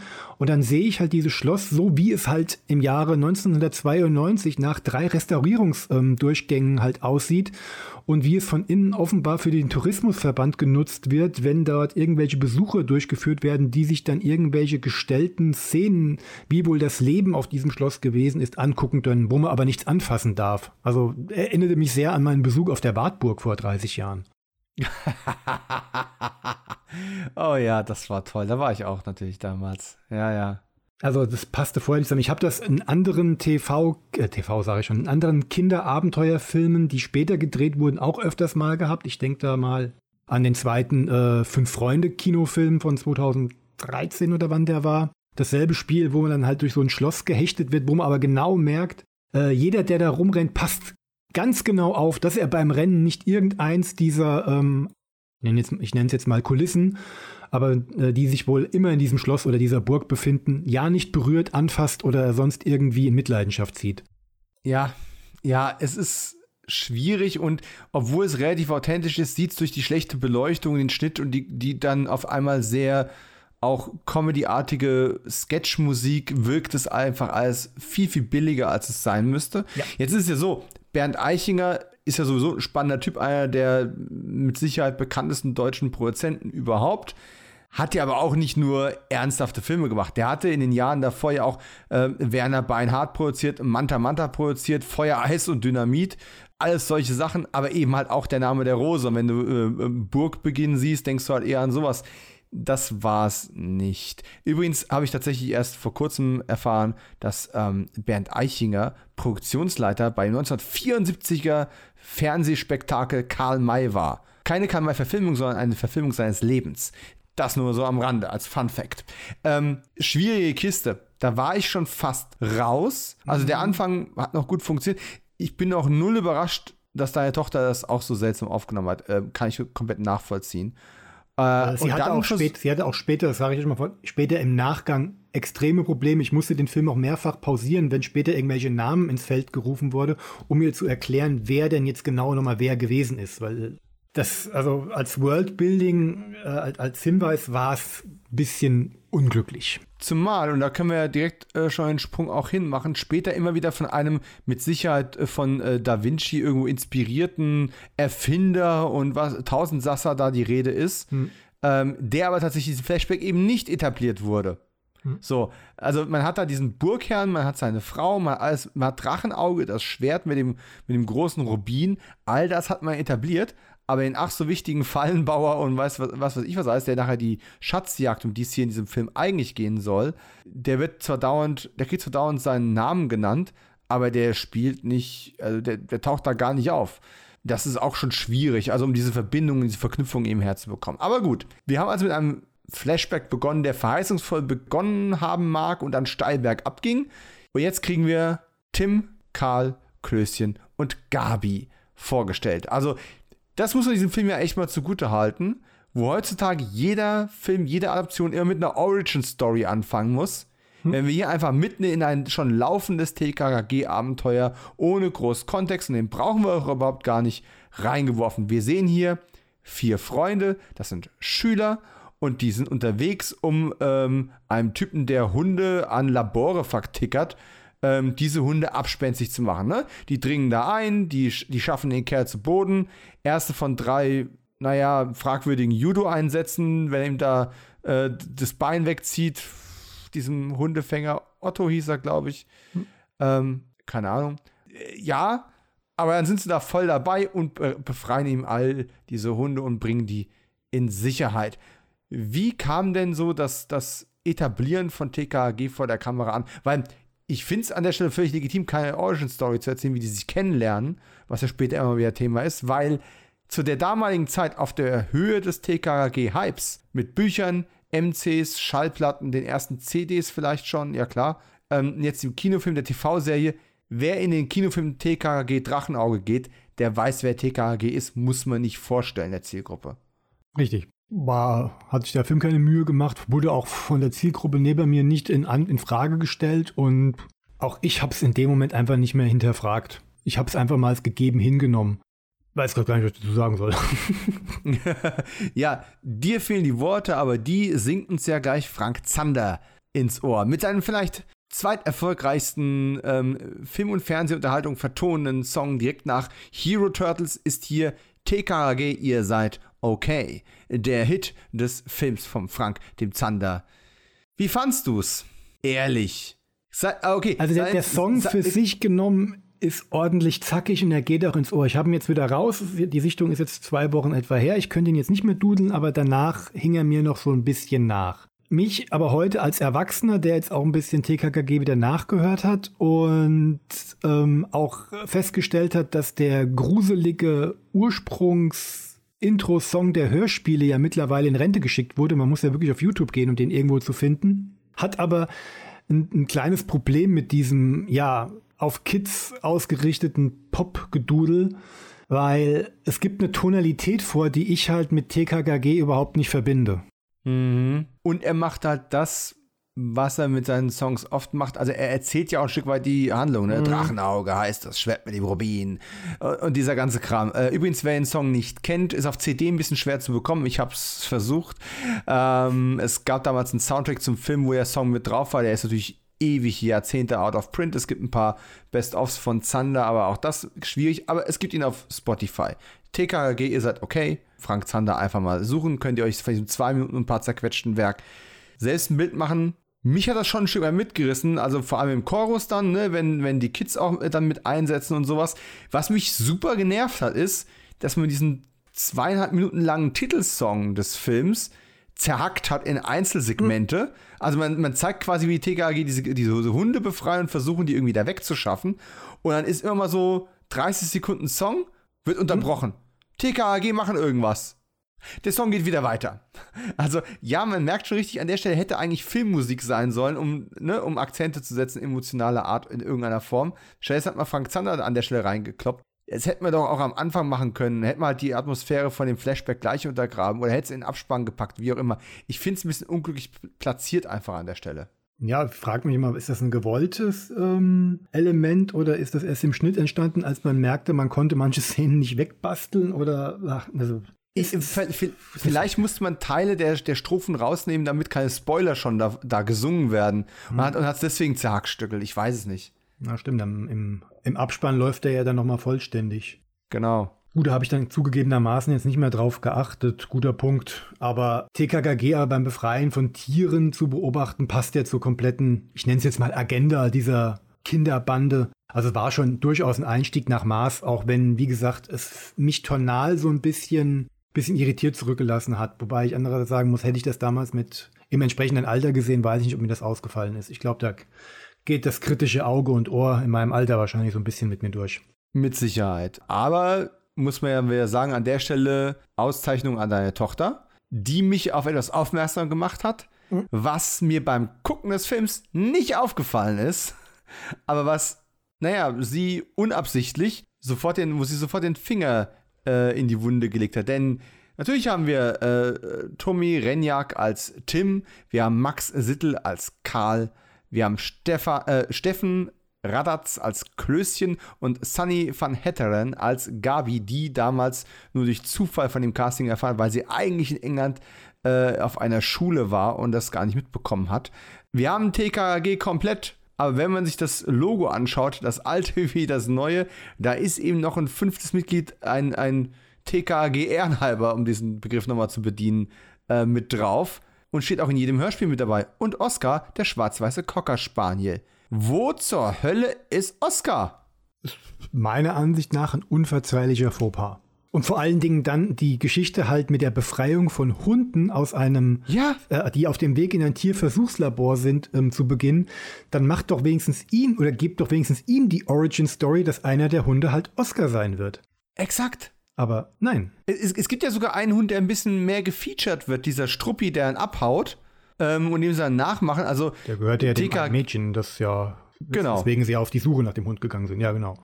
Genau, was, was so nebenbei erzählt wird. Was ich aber gut finde, dass man es nicht zu Tode erklärt hat, das Ja. finde ich, völlig in Ordnung. Aber halt auch wirklich so diese Szene, in der der Hund dann zurück zu ihr gebracht wird. Das, die junge Dame sitzt dann auch natürlich tränenfördernd im Rollstuhl und vermisst dann halt ihren Hund. Traurig, aber leider so plakativ da jetzt dann eingefügt, weil es ja nur noch mit einer Szene nur noch mal erzählt wird und danach komplett fallen gelassen wird. Also die Figur hat ja auch dann überhaupt keine Bedeutung mehr für später. Na, du siehst die später nochmal als Statistin im Klassenzimmer sitzen. Yay! Ja, ist toll. Ich, Also es wird einem im Hintergrund schon was erzählt. Also man, man kann sich schon dann die Welt vorstellen, wo die in eine Klassenkammer rein ist und ihr Hund halt äh, Ja, klar. Äh, entführt worden ist. Aber klar hätten wir da einen Oscar mit einbauen können. Da hätten wir wenigstens Oscars Origin Story gehabt, dass der dann eben so zu Gabi gekommen wäre. Irgend sowas. Mhm. Aber nein, äh, das, das geht verloren. Wir haben also die, die Flucht oder die Rettungsaktion. Ich habe hier auf den Zettel geschrieben, querfeldein, so muss das sein, mit Struppi. Ähm, aber es geht nur so und so lange gut, weil dann finden sie eben dank Struppi den Zugang in eine unterirdische Höhle, die unweit von äh, der Burg ist, die wir am Anfang gesehen haben. Und in dieser Höhle finden sie ein Gedicht, Hinweise auf diesen, ja, Da Vinci für Arme und eben die ersten Fallen. Und da habe ich mir aufgeschrieben, nicht ganz Indiana Jones, eher so Alan Quatermain. Ähm, das ist das, woran mich diese, diese, diese Höhle mit, mit, mit irgendwelchen Fallen, die Eindringlinge abhalten sollen, so ein bisschen erinnert hat. Es ist ein bisschen cheesy, es ist ein bisschen trashig, es ist nicht ganz daneben, es ist gut gemeint und für ein Kinderabenteuer eigentlich voll okay. Aber der, die Comedy zündet halt nur so. Das gilt für den ganzen Film. Man merkt überall, wo die Gags sein sollen und die Aha-Momente und Yippie-Momente sitzen sollen, aber es trifft halt nur so jeder zweite, jeder dritte vielleicht. Und der Rest ist eher so, ja, das. mm, Mhm. Also auch allein an die Frage, dass sie, sie, sie lösen eine Falle aus, die Falle zerstört das Gedicht, sie machen die Falle danach wieder scharf. Warum? We wes weswegen jetzt? Genau. Verstehe ich nicht. Also die, die wollen selbst mit ihrem Lehrer, das ist ja der ursprüngliche Plan, ne? Wir finden eine Höhle, wir finden ein mysteriöses Rätsel, da geht es wohl um einen Schatz oder um was auch immer, Drachenauge. Und wir wollen mit unserem Lehrer morgen wieder herkommen. Das ist der ursprüngliche Plan. Schritt 1, macht die Fallen wieder scharf. Das ist, äh, hat sich mir nicht ganz erschlossen. Da, da bin ich jetzt ein bisschen Angelerntes kritisch. Verhalten. Wer weiß, was sie immer alles verbiegen und äh, umstellen mussten, wenn sie aus dem Internat geflüchtet sind. Da ist das automatisch schon drin. Machen sie ohne, ohne drüber nachzudenken schon. Tatsächlich kam dann aber, wenn sie dann die, die Höhle verlassen, um dann eben mit ihrem, ähm, mit einem ihrer Lieblingspauker da zu sprechen. Äh, auch Pauker. Sagt man heute überhaupt noch Pauker? Damals haben wir Pauker gesagt, ne? Genauso wie Drahtesel, du hast es vorhin schon gesagt. Ich werd noch ein paar, ich habe noch ein paar Sachen auf dem Zettel stehen, die so typisch 90er sind, die ich glaube heute Irritation hervorrufen. Kannst du dann bitte gerne immer auch äh, aus Sicht deiner Tochter kommentieren, aber der erste Gag, der mich zum Lachen gebracht hat, auch wenn es mir erstmal so ein Hä? Hervorgerufen hat, ist, wenn sie aus der Höhle rausgehen, ne, wo überall diese Fackeln praktischerweise rumgehangen haben und dann irgendeiner den Spruch bringt, der letzte macht das Licht aus. Ja, ich musste lachen. Das ist super. Du bist in der unterirdischen Höhle mit Fackeln unterwegs. Der letzte macht das Licht aus, ist witzig. Ja, ja, ja, der Humor, ist, Humor ist, glaube ich, der größte Kritikpunkt für mich an dem Film. Nicht, ni- nicht, dass er überhaupt da ist, sondern wer ihn ausübt und wo er halt eingesetzt wird. Ja, das kann man auch Da an Nebenfiguren kommt- ganz Genau, Nebenfiguren. Das liegt primär an Nebenfiguren und etwas an Ja. einem Punkt, an dem wir noch nicht sind. Aber ich, ich werde darauf öfter noch zurückkommen und ich werde es an entsprechender Stelle nochmal erwähnen. Ja, da kommen wir jetzt aber tatsächlich, kommen wir direkt schon zu, äh, zu einer der ersten wichtigen Nebenfiguren. Das ist äh, der von Jörg Plewa gespielte ähm, Schindler. Also der Lehrer, der da so geschichtsbesessen ist und äh, den eben Tim und Klößchen ins Vertrauen ziehen wollen, weil sie wissen, der ist von der Historie dieser Burg äh, geradezu besessen und so weiter und so fort. Und ich muss sagen, tatsächlich, das ist die beste Szene von der Figur. Also, während er da mit seinem Handtuch über dem Kopf da ist und erstmal zwischen Begeisterung und völliger Fassungslosigkeit und Verantwortungsbewusstsein und Neugierde hin und her schwankt, sowohl die Kids spielen das gut, als auch äh, der Jörg Plewa. Ich fand diese, diese Rolle des Lehrers, der danach eine unnötig komplizierte Backstory bekommt mit seinen Büchern, die er mal versetzt hat und wieder zurückkaufen will und bla bla bla. Alles sehr, sehr uninteressant. Die Figur fällt danach bei mir persönlich steil bergab, aber diese erste Szene finde ich sehr gut und ähm, ja, sie sagen halt äh, letztendlich, ne, wir haben die Höhle gefunden, willst du mitkommen? Und er sagt, nö, und ihr geht da auch nicht mehr hin, das ist unverantwortlich, äh, lass mal. Wie fandst du das? Ach, zu erzwungen. fast schon, ich weiß nicht, ob ich es vorhersehbar nennen soll, aber ich fand es einfach zu erzwungen und zu sehr auf Konfrontation gebürst, vor allem dann mit dem, was dann danach noch folgt und dann, wenn der die eigentliche problematische Figur, der eigentliche Antagonist, der äh, noch eingeführt wird. Die Szene selbst war, ja. Oh, jetzt bin ich gespannt. Oh, wie du das verargumentierst. Denn, Oha. obwohl er den Schülern jetzt sagt, ihr dürft nicht, ist der Schindler natürlich angefixt wie nur was. Zu dem Zeitpunkt wissen wir es noch nicht, aber er hat seine teuren Bücher, in denen potenziell Schatzkartenelemente, die ein Fünfjähriger gemalt haben, äh, gemalt haben mag, nicht dieser Krachwang, dieser Dichter, dieser auch so ein Name Krachwang, ne? Ein mittelalterlicher Dichter namens Krachwang. Ja, wir kommen ja gleich noch zum Namen des eigentlichen äh, Antagonisten. okay, okay, okay. Aber pass auf, äh, der, der, Lehrer fährt also mit seinem Radal, weil das Internat ein bisschen außerhalb ist, auf dem äh, Tim und Klößchen sind. Autos werden hier nur von den Bösewichten gefahren. Absolut, weil Autos sind böse. Die Bösen verpesten die Umwelt. Das sind die verachtenswerten Personen in diesem. Eine Zeit vor E-Mobilität. Und auch das ist ja nicht so ganz einfach. Jedenfalls fährt er in die Stadt. Also von der Millionenstadt, die immer in den Hörspielen zitiert wird, ist hier auch relativ wenig zu sehen. Das ist alles sehr betulich. Ähm, hat aber einen gewissen Charme. Ja? Und geht jetzt zu einem Antiquitätenhändler. Siehst du, das hätte ich im Intro noch einbauen äh, müssen. Es gibt auch einen Antiquitätenhändler. Gasbeheilender auch. Immer. Sowohl Connor als auch Duncan, beides. Ah, egal. Dann drücken wir jetzt Stopp und fangen nochmal von vorne an. genau. Wir spulen die MC nochmal zurück. Ne? Erinnert ihr euch noch spulen? Oh mein Gott. und dann geht er zum Antiquitätenhändler Hirnvogel, dem er seine Bücher versetzt hat und die möchte jetzt zurückhaben. Und während du mir gleich erzählst, warum dir das so unglaublich auf die Größte geht, muss ich mal ganz ehrlich sagen, die erste Szene von Wilfried Basner als Hirnvogel diese ruhige, ach, das ist ja ein Ding. Sie wollen die zurückhaben. Doppelter Preis.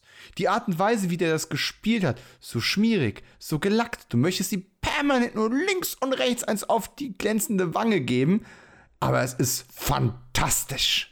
Ja, es ist genauso wie Winfried Basner damals in den Erben der Guldenburgs gespielt hat. Eine Serie, die ich nicht proaktiv verfolgt habe, die aber das Pech hatte, immer samstagsabends äh, vor den Samstagabendshows zu laufen und was da immer so zur Überbrückung im, im, im Hintergrund wabert. Und daher war mir Winfried Basner immer ein Begriff gewesen. Und ich sehe ihn halt hier in genau denselben, in der genau derselben Kleidung mit genau denselben Manierismen.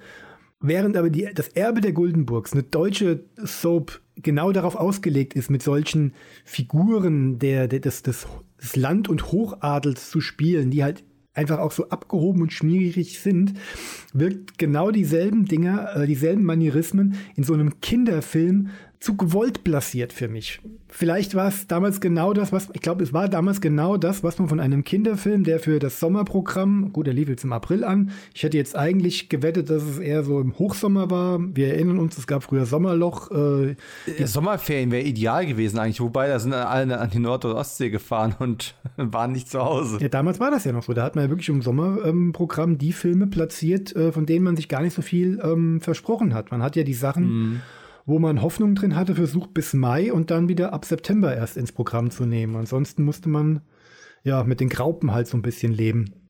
Ja, komm, das hätte der deutsche Turtles-Film sein können, vom Erfolg her. So in den, in den Gedanken eines Produzenten. Ne? Du hast eine etablierte IP, ne? du hast was, was die Jugend und die Kids schon drauf stehen, die, die, die haben schon Bücher, die haben schon Hörspiele. Was wollen wir noch? Noch einfacher geht's sogar. Wir haben über die Bravo ein Casting gemacht sozusagen ja. aus der Mitte des Publikums Leute gegriffen. Das hätte der nächste Turtles sein können. Alles richtig. Halt nicht. Auch ich halte Bernd Eichinger für clever genug. Der hat das nicht umsonst gemacht, äh, sich in diesem Film zu beteiligen. Wobei ich eher glaube, dass der, dass seine Tochter die treibende Kraft war und er seinen Namen als ja, ja. Präsentator dann noch, ähm, um Finanziers ranzuholen, vor den Film gesetzt hat. Aber wie gesagt, auch er war ja, er war ja kein dummer, er war ja kein dummer Mensch. Da wird schon was dahinter gesteckt haben, was dann am Ende bei rumgekommen ist.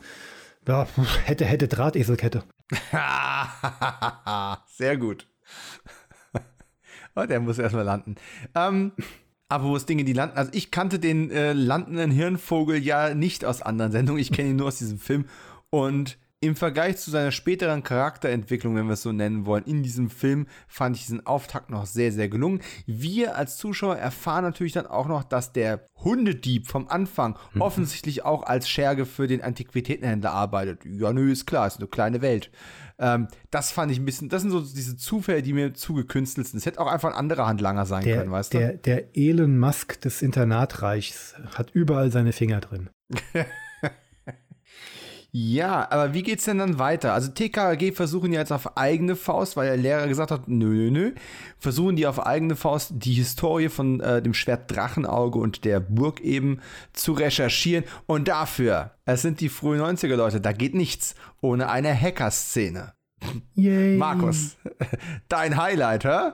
Die, die Hacker-Szene, wenn sie sich in den zur Recherche in das Archiv einhacken naja, sie ist nicht ganz so blamabel wie die aus dem 2006er äh, mit der Mind Machine. Und da kommt ihm halt zugute, dass er schon auch äh, 13, 14 Jahre älter ist. Aber äh, es ist so. Äh, ja, es ist. Dominik, erzähl mir, wie es war nicht gut. Und von dem der Humor an der Stelle auch sehr stark wieder an Mel Brooks angelehnt, der es besser gemacht hat. Und wie ist äh, das Passwort für Ihren Sauerstoffschutzschild? Eins, eins, zwei, ah, zwei, drei, drei, vier, vier, fünf und fünf. Warten Sie, Ihr Passwort ist eins, zwei, drei, vier, fünf. so, ne? also genauso ist das hier auch. Wir, wir gehen in die Bi Bibliothek rein und dann, dann gehen wir halt mal schnell äh, Goethe, Schiller, gehen wir so einmal durch, bis dann einfach heißt, Passwort korrekt. Ja gut, okay. Ähm, ein ganzer Teil der Recherche wird ja dann auch einfach ausgeblendet. Also über die nächsten Handlungsschritte können wir einfach hinwegspringen, weil dann meandert der Film auch so im Mittelteil ein bisschen umher. Ja, Karl der Computer darf nicht Karl der Computer sein. Finde ich nicht gut. Nein. Ich meine, Karl der Computer saß einmal am Computer und das war's. Und später hat er dann beim nächsten Treffen, wenn sie sich bei dieser Trompeten-Statue, äh, was auch immer das sein soll, Tuba, äh, mit, ihren, mit ihren Fahrrädern nochmal alle vier treffen, haut er ja dann quasi die, den ganzen kommt dieser ganze Infodump äh, aus ihm einfach so raus. Ähm, hat er halt inzwischen dann so recherchiert. Okay. Na gut, Gangster, das ist ja durchaus hörspielkonform. Ich meine, Karl ist ja, ja. Ist ja, bei, ist ja bei jedem, äh, ist ja bei jedem Fall, hat er ja seinen einen Moment, wo er beweisen kann, was er alles drauf hat und B natürlich äh, für die, für die jungen Hörer und Hörerinnen ähm, durchaus die Funktion, um mal den Kontext mal herzustellen, was hier was bedeutet. Damit auch äh, die nicht anwesenden Eltern später nicht geärgert werden mit irgendwelchen Fragen, die sie nicht verstehen. Richtig. Und hier werden alle Fragen eigentlich beantwortet. Äh, der Lehrer ähm, Schindler hat es ja dann weiter mit dem Hirnvogel zu tun, die dann als Team, also als Zweckgemeinschaft versuchen, an den Schatz zu kommen. Alle wollen an Drachenauge das Schwert, das so unfassbar wertvoll ist offensichtlich wertvoll genug, jedenfalls, um auch aus Sicht von Hirnvogel diese ganzen, was waren es, Schillerbände oder was, mhm. äh, alle zu zerroppen, die Tausende von Euro wert sind. Mhm. Also muss er schon mal hoffen, dass das Schwert, äh, D-Mark, Entschuldigung, Tausende von Mark wert sind, in der Hoffnung, dass das Schwert, naja, noch mehr Tausende von Mark wert ist, um den Schaden wieder zu kompensieren. Ja, gut, lassen wir es einfach mal. Da ist aber einer meiner Lieblingssätze äh, wieder gefallen, den ich mir auch direkt aufgeschrieben habe. Ähm, denn nachts besucht der Hirnvogel den Schindler in der Penne und wer bekommt es mit? Ich glaube, Tim belauscht. Äh, Tim und Klößchen. Hm. Und dann gehen die schnell weg, wenn der Hirnvogel rausgeht. Ne? Und der Hirnvogel läuft an denen vorbei, bemerkt sie nicht und murmelt dann vor sich hin über den Lehrer. Ich hasse Fanatiker. Damals noch ein völlig anderer Kontext, als es ein paar Jahre später vielleicht gewesen wäre. Aber es geht natürlich darum, dass der, dass der Hirnvogel das einfach zu Geld machen möchte und äh, der Lehrer dann doch einen ja mehr menschheitlich und geschichtlich ausgerichteten Zweck verfolgt mit dem Auftreiben des Schwertes. Aber da auch, braucht er auch ein bisschen Zeit, um sich dahingehend zu etablieren, weil es ja anfänglich ja nicht so wirklich erkenntlich ist, beziehungsweise er will ja einfach nur, er will ja den, den Ruhm ja dann doch so ein bisschen für sich haben. Er will nicht das Geld, aber er will den Ruhm als Entdecker für Natürlich. dieses Schwert und das möchte er erstmal nicht teilen als Entdecker dieser Kostbarkeit. Ne? Irgendwie muss der Geschichtslehrer sich ja auch selbst einen Platz in der Geschichte sichern. Und jetzt kommt eine ganze Menge, es gibt eine ganze Menge hin und her, wieder in die Höhle gehen, dann erst die Gangster in die Höhle, dann TKG in die Höhle, dann gleichzeitig getrennt in kleinen Gruppen, in großen Gruppen, wie auch immer. Da geht es ein bisschen viel hin und her. Und ich äh, habe auf meinem Zettel stehen als nächstes so eine Reihe von Dingen, die wir heute nicht mehr bekommen. Und da ist es zuallererst wieder ein Zitat und ich möchte jetzt einfach deine Reaktion haben. Ja, Massatim. Ja, Massatim. Natürlich Massatim. Darf ich auch mal gucken, Massatim? Ja, das war der Humor, der damals völlig in Ordnung war. Ich habe damals Ey, gelacht. ich- ich habe ich, ich- hab verlegen auch heute gelacht. Ich, ich will mich ja gar nicht äh, reiner waschen, als ich bin. Ich habe diesen Spruch auch schon x-mal gebracht in jungen Jahren. Aber natürlich hast du das. Ich auch. Vor, vornehmlich, wenn äh, bei dir wahrscheinlich die Ehefrau und bei mir äh, irgendwelche Lebensgefährtinnen im Aber Spiel natürlich. Aber natürlich. Und umgekehrt waren. genauso. Auch wenn es natürlich nicht passt, Ähm, aber egal. Es ist politisch nicht korrekt, wir wollen mal festhalten, das macht man heute nicht mehr, Leute. Aber wir als Erwachsene können uns die Welt noch so politisch korrekt vorstellen. Kinder und Jugendliche reden anders. Und heute wahrscheinlich in mancherlei Bereichen noch krasser, als wir es damals getan haben. Aber es ist so ein Ding, wo ich auf jeden Fall auch gedacht habe, so, oh, okay, ich weiß, ich wüsste jetzt gar nicht, hätten wir uns seiner Tochter sogar erklären müssen. Ja, sie hatte mich gefragt, was das bedeutet. Ich wollte sagen, was, das was heißt ist ja auch gar kein Massa? Begriff, der noch irgendwo im Umlauf ist. Nee, musste ich, musste ich ihren zeitlichen Kontext setzen und musste ihr auch erklären, dass man das halt auch nicht mehr macht. Aber ich, ja, wie gesagt, mit dem Begriff konnte sie nichts anfangen. Aber sie ist sowieso aktuell in dem Alter, wo sie ganz schnell bei äh, Medienkonsum, wenn sie einen Begriff nicht kennt, sofort fragt, was heißt das, was ist das? Also momentan spiele ich hier sowieso den Brockhaus. Da bin ich ja mittlerweile Kummer gewohnt. Nächster Punkt auf meiner Liste: Dinge, die es heute nicht mehr gibt. Überflüge von Düsenjets. Gibt's seit Jahren nicht mehr. Und wenn, dann fällt sie sofort auf, wenn Düsenjets über das Haus donnern. Ähm, Ja, kommt drauf an, wo du bist und wo du nicht mehr so wie früher. Also ich war ja vor kurzem für geraume Zeit im Ländle Bayern und in dem Tal, äh, in dem Bereich, wo ich mich aufgehalten habe, habe ich in diesen drei Wochen ähm, drei oder vier Düsenjets über mich wegfegen sehen. Wow. Ja. Ist dann wohl eine Frage der Lage. Also, vielleicht war es auch so, dass bei uns noch mehr ähm, Ja. amerikanische Flieger in der Nähe stationiert waren und die einfach inzwischen alle weg sind. Kann auch sein. Man muss ich dazu sagen, ich, man, ich kann es ja sagen, ich bin ja mittlerweile wieder zurück. Ich war eine Zeit lang in Oberammergau und wer es, wer es weiß, der weiß es. In Oberammergau befindet sich auch die NATO-School. Ah, Ähm, Dort okay. sind, bin ich einigen ähm, Soldaten und Sicherheitskräften diverser Länder ähm, über den Weg gelaufen, die dann am Wochenende nach Hause gefahren sind. Ähm, da ist die Armee oder die Bundeswehr oder was, irgendwelche militärische Einrichtungen auch so nicht weit. Hm, also bei uns in den letzten Jahren signifikant weniger geworden. Ja. Ähm, noch was, was ich sonst nicht groß gesehen habe und schon lange nicht mehr gesehen habe: Schurkenschirme. Ja, also wenn, wenn der Hirnvogel da mit dem Schindler diskutieren ist im Freien und auf einmal seinen wunderbar bunten, kunterbunten, überhaupt nicht zum Anzug passenden ähm, Sonnenschirm da aufspannt, ich musste lachen. Noch viel mehr musste ich lachen. Nächste Querreferenz an Quartermain und ähnlich gelagerte Filme. Treibsand mitten in Deutschland. O- Okay, okay, das wird ja wenigstens dann noch ein bisschen hergeleitet, weil es ja nicht einfach nur Treibsand ist, sondern es führt ja auch wohin. Also ich hatte, Ja, das, ich hatte das eigentlich eher als eine künstliche Treibsand, ein künstliches Treibsandloch äh, interpretiert. Es wird zwar nicht wirklich gesagt, aber man kann davon ausgehen, dass es ja eine weitere Falle oder Zugangshintertürchen vom Krachwagen, diesem Mega-Erfinder gewesen ist. Ähm, aber wie das wirklich funktionieren soll, hat mir der Film nicht erklärt. Nee, nicht wirklich. Und wir haben halt einfach Treibsand da. Das muss man schon mal sagen. Das ja, aber dies, dieses Treibsandloch scheint aber eine gewisse Berühmtheit in dieser ähm, Region zu haben. Denn wenn zum Ende hin auch Kommissar Glockner, den wir bisher noch gar nicht erwähnt haben, ähm, mit involviert Kommt auch gleich ist, erst. stimmt, äh, involviert ist und mit seinen Kollegen nach seiner Tochter sucht, ähm, schreit er doch einmal, wir sind bei, bei der Sandgrube oder wie es nochmal genannt wird. Also sie wissen sofort alle, wo, um welche Örtlichkeit sich da wohl handeln soll. Aber wenn du es jetzt gerade schon angesprochen hast, äh, ungefähr zur Mitte des Films äh, und der nächste Punkt auf, auf meinem Zettel ist, äh, kurz nach der Mitte kommt Kommissar Glockner ins Spiel, gespielt von Wolfgang Stump.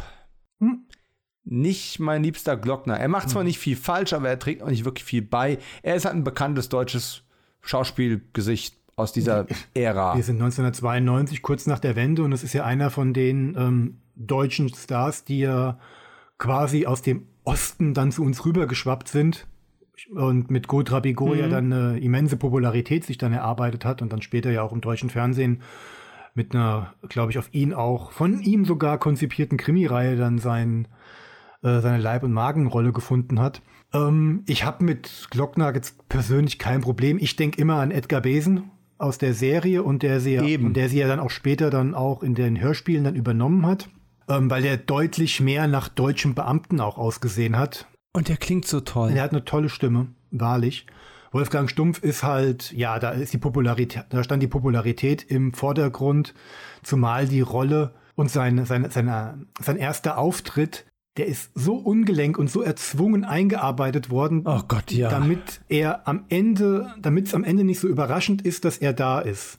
Also wäre es da Ja. nicht glücklicher gewesen, vorher irgendwie so eine Art gemeinsames Abendessen bei Familie Glockner zu zeigen, wo die ganze Bande da sitzt und sich über ihren Fund von der Höhle entdeckt. Ähm, Ja, oder äh, die. Übergabe der Hunde, da sind wir wieder bei Oscar. oder da hätte man das- alles, alles machen können. Hat man aber halt nun mal nicht. Und stattdessen wird da hier so ein bisschen. Aber mein Lieblingsglockner ist ja tatsächlich der Hörspielglockner Wolfgang Dräger, der ja die meisten meiner Haupt-TKG-Ära gesprochen hat.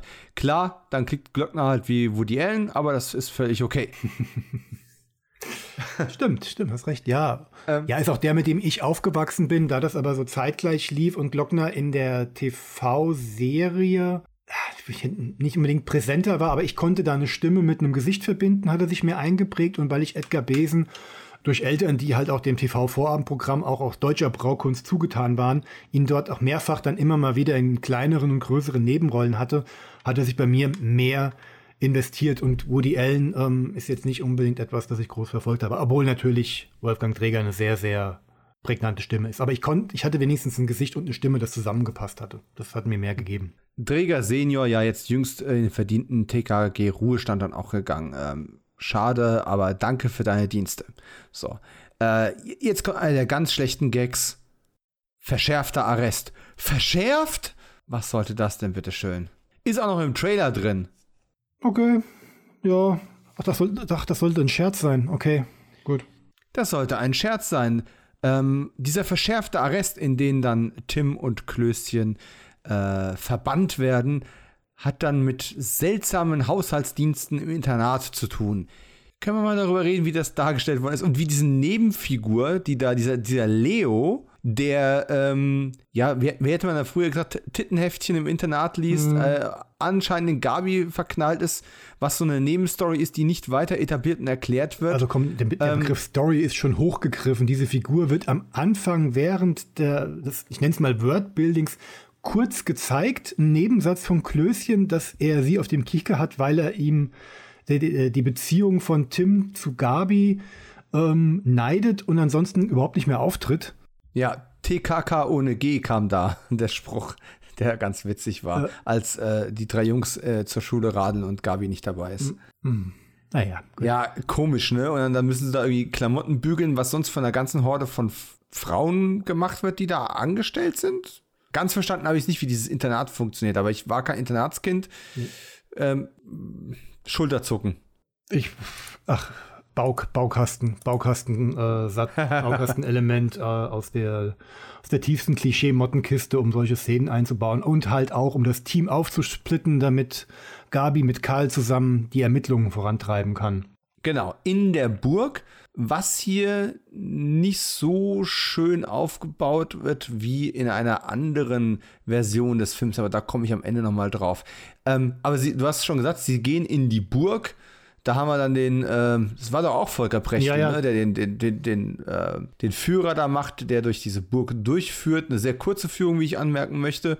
Es reicht gerade mal, um irgendwie sich von der Gruppe zu lösen, einmal um die Ecke zu gehen, schub ist die Führung vorbei. Ähm, Zum einen, das, gut, das, also dass du da jetzt so drüber hinwegredest, äh, lässt mich äh, ein bisschen glücklich zurück, denn ich hatte gedacht, ich hatte es überhört, dass äh, Volker Pechtels Figur hier ein Nachfahren des ehemaligen äh, Burgherrn sein soll, aber offenbar ist das überhaupt nicht thematisiert worden, warum er zwei Rollen in dem Film hatte. Nee, nee, es, es wurde impliziert, also man kann sich das so denken, dass das Ja. so ist, ne? Und dass der da immer noch Familienbesitz äh, ausschlachtet, aber ich, ich meine, es ist nicht explizit gesagt worden. Hm. Und dann kommt etwas, auf das du mich erstmal aufmerksam gemacht hast und wofür ich vielleicht auch ein bisschen was von dem Mondwasser hätte trinken sollen. Ja. Also es ist mir aufgefallen, aber ich habe es nicht mit der Person assoziiert, sondern einfach pff, seltsame kreative Inspiration genannt. Also Ich habe Gabi und Karl gemerkt dann, ja, das ich schon voll. Gabi und Karl sind also in der Burg und, und äh, ja, der, müssen diesen Führer dann loswerden, müssen das alles erforschen und bla bla. Und ich, ich, ach, was macht sie da? Also erstmal finden sie ja ein geheimes, äh, geheimen Gang. Was, was haben sie da nochmal rausgeholt? Was haben sie da nochmal gefunden? Irgendein Nicht ihr Glück. Hm? Nicht ihr Glück, aber einen separaten Einstieg. Es gibt ja mehrere Wege, die dann zu dieser Katakombe führen. Genau. Das wird natürlich von dem eigentlichen Besitzer oder jetzt Führer nicht so gut geheißen, der sie dann da jagt. Naja, mehr oder minder. Er rennt halt durch, durch die Burg, während sie wieder unten sind. Er, er, genau, nee, sie finden genau mit Hilfe eines Spiegels und dem richtigen Stand der Sonne dann den richtigen, die richtige Stelle des Zugangs. sehr, sehr. Nee, aber, aber das ist ganz okay. Das gehört zu so einer Schatzsuche dazu, genau. dass du dann irgendwie äh, Sprüche interpretieren musst, die irgendwas bedeuten. Ja. Und dann hast du eine Reflexion, die zu irgendeiner Tageszeit. Das finde ich völlig okay. Das hättest du in einem Indiana Jones-Film auch drin haben können. Du, mein, mein abfälliger Ton äh, rührt daher, dass ich mich nicht mehr richtig erinnern kann. Und ich gebe zu, ich hatte mir keine Notizen gemacht, da ich mit der Zielgruppe zusammengeguckt hatte und nicht ständig äh, Zettel und Stift in der Hand haben wollte. Und versuche ja. mir das gerade zurechtzubasteln und mit mit meiner flapsigen Art darüber hinwegtäuschen will, dass mein Gedächtnis doch nicht immer so gut ist, wie ich es gerne hätte. Also das Wichtige hat sich dir eingetanzt. Ja, denn sie werden dann natürlich von Volker Pechtel quasi aus seinem, wenn er dann oben im Turm ankommt, entdeckt. Er ruft zu ihnen runter und jetzt darfst du. Naja, und dann wird, wird er eben mit dem Spiegel geblendet und naja, von Gabis Tanzeinlage auch. Ich meine, der Macarena ist schon ein seltsamer Tanzstil.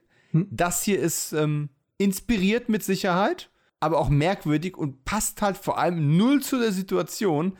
Zumal sie ja gerade versuchen, den Typen zu blenden und damit ne, wieder wegzulocken oder was auch immer. Und sie ist hinter dem Blendeffekt.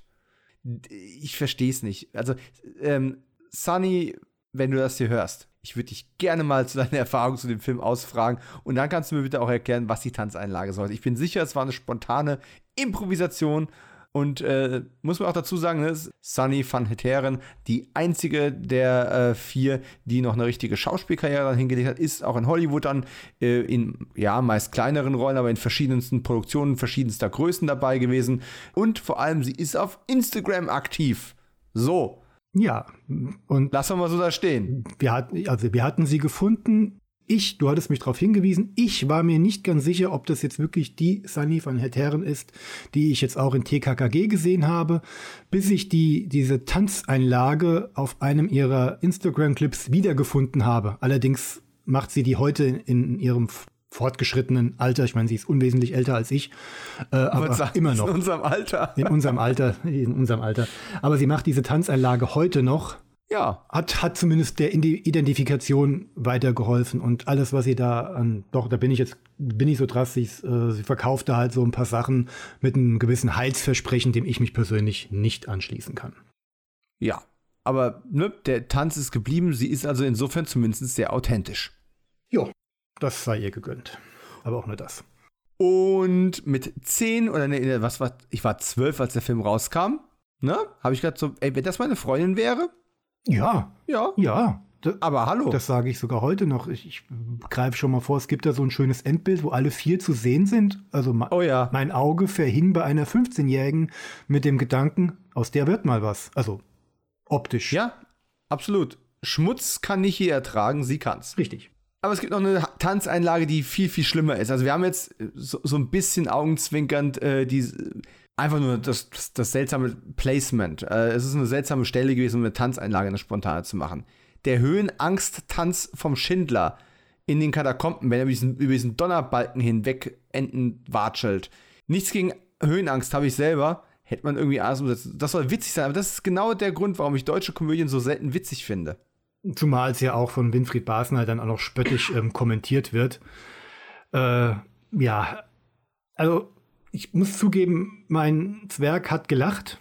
Oh, wirklich, es funktioniert? Ja, es funktioniert. Die hat das, die, die fand halt einfach diese, also man muss sich das so vorstellen, ähm, Jörg Plever muss unter Höhenangst leidend über einen Abgrund in dieser Höhle, über eine, ja, Stange von rechts nach links klettern und geht dabei in die Hocke, sitzt, sieht aus wie eine Ente und macht merkwürdige, äh, waagerechte Flügelschläge mit seinen Armen. Und er sieht aus, als muss er mal oder als ob er fliegen wollen würde. Und geht dabei immer Schritt für Schritt, ohne nach unten zu gucken, dann über diesen Abgrund hinweg. Und er, er, er, er benennt seine Höhenangst auch mit dem ähm, lateinischen Fachbegriff, wenn ich mich recht entsinne, was er dann von seinen mhm. beiden Mitstreitern dann spöttisch beargwöhnt wird. Alles so Sachen, auf die der Zwerg neben mir überhaupt nicht achtet, die hat sich aufgrund ja, dieser Bewegung halt einfach kaputt gelacht, weil das einfach lustig aussah.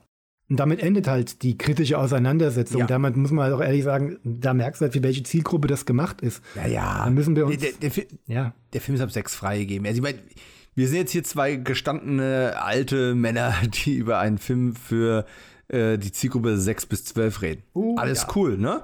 Der Film tritt an der Stelle aber sehr auf der Stelle.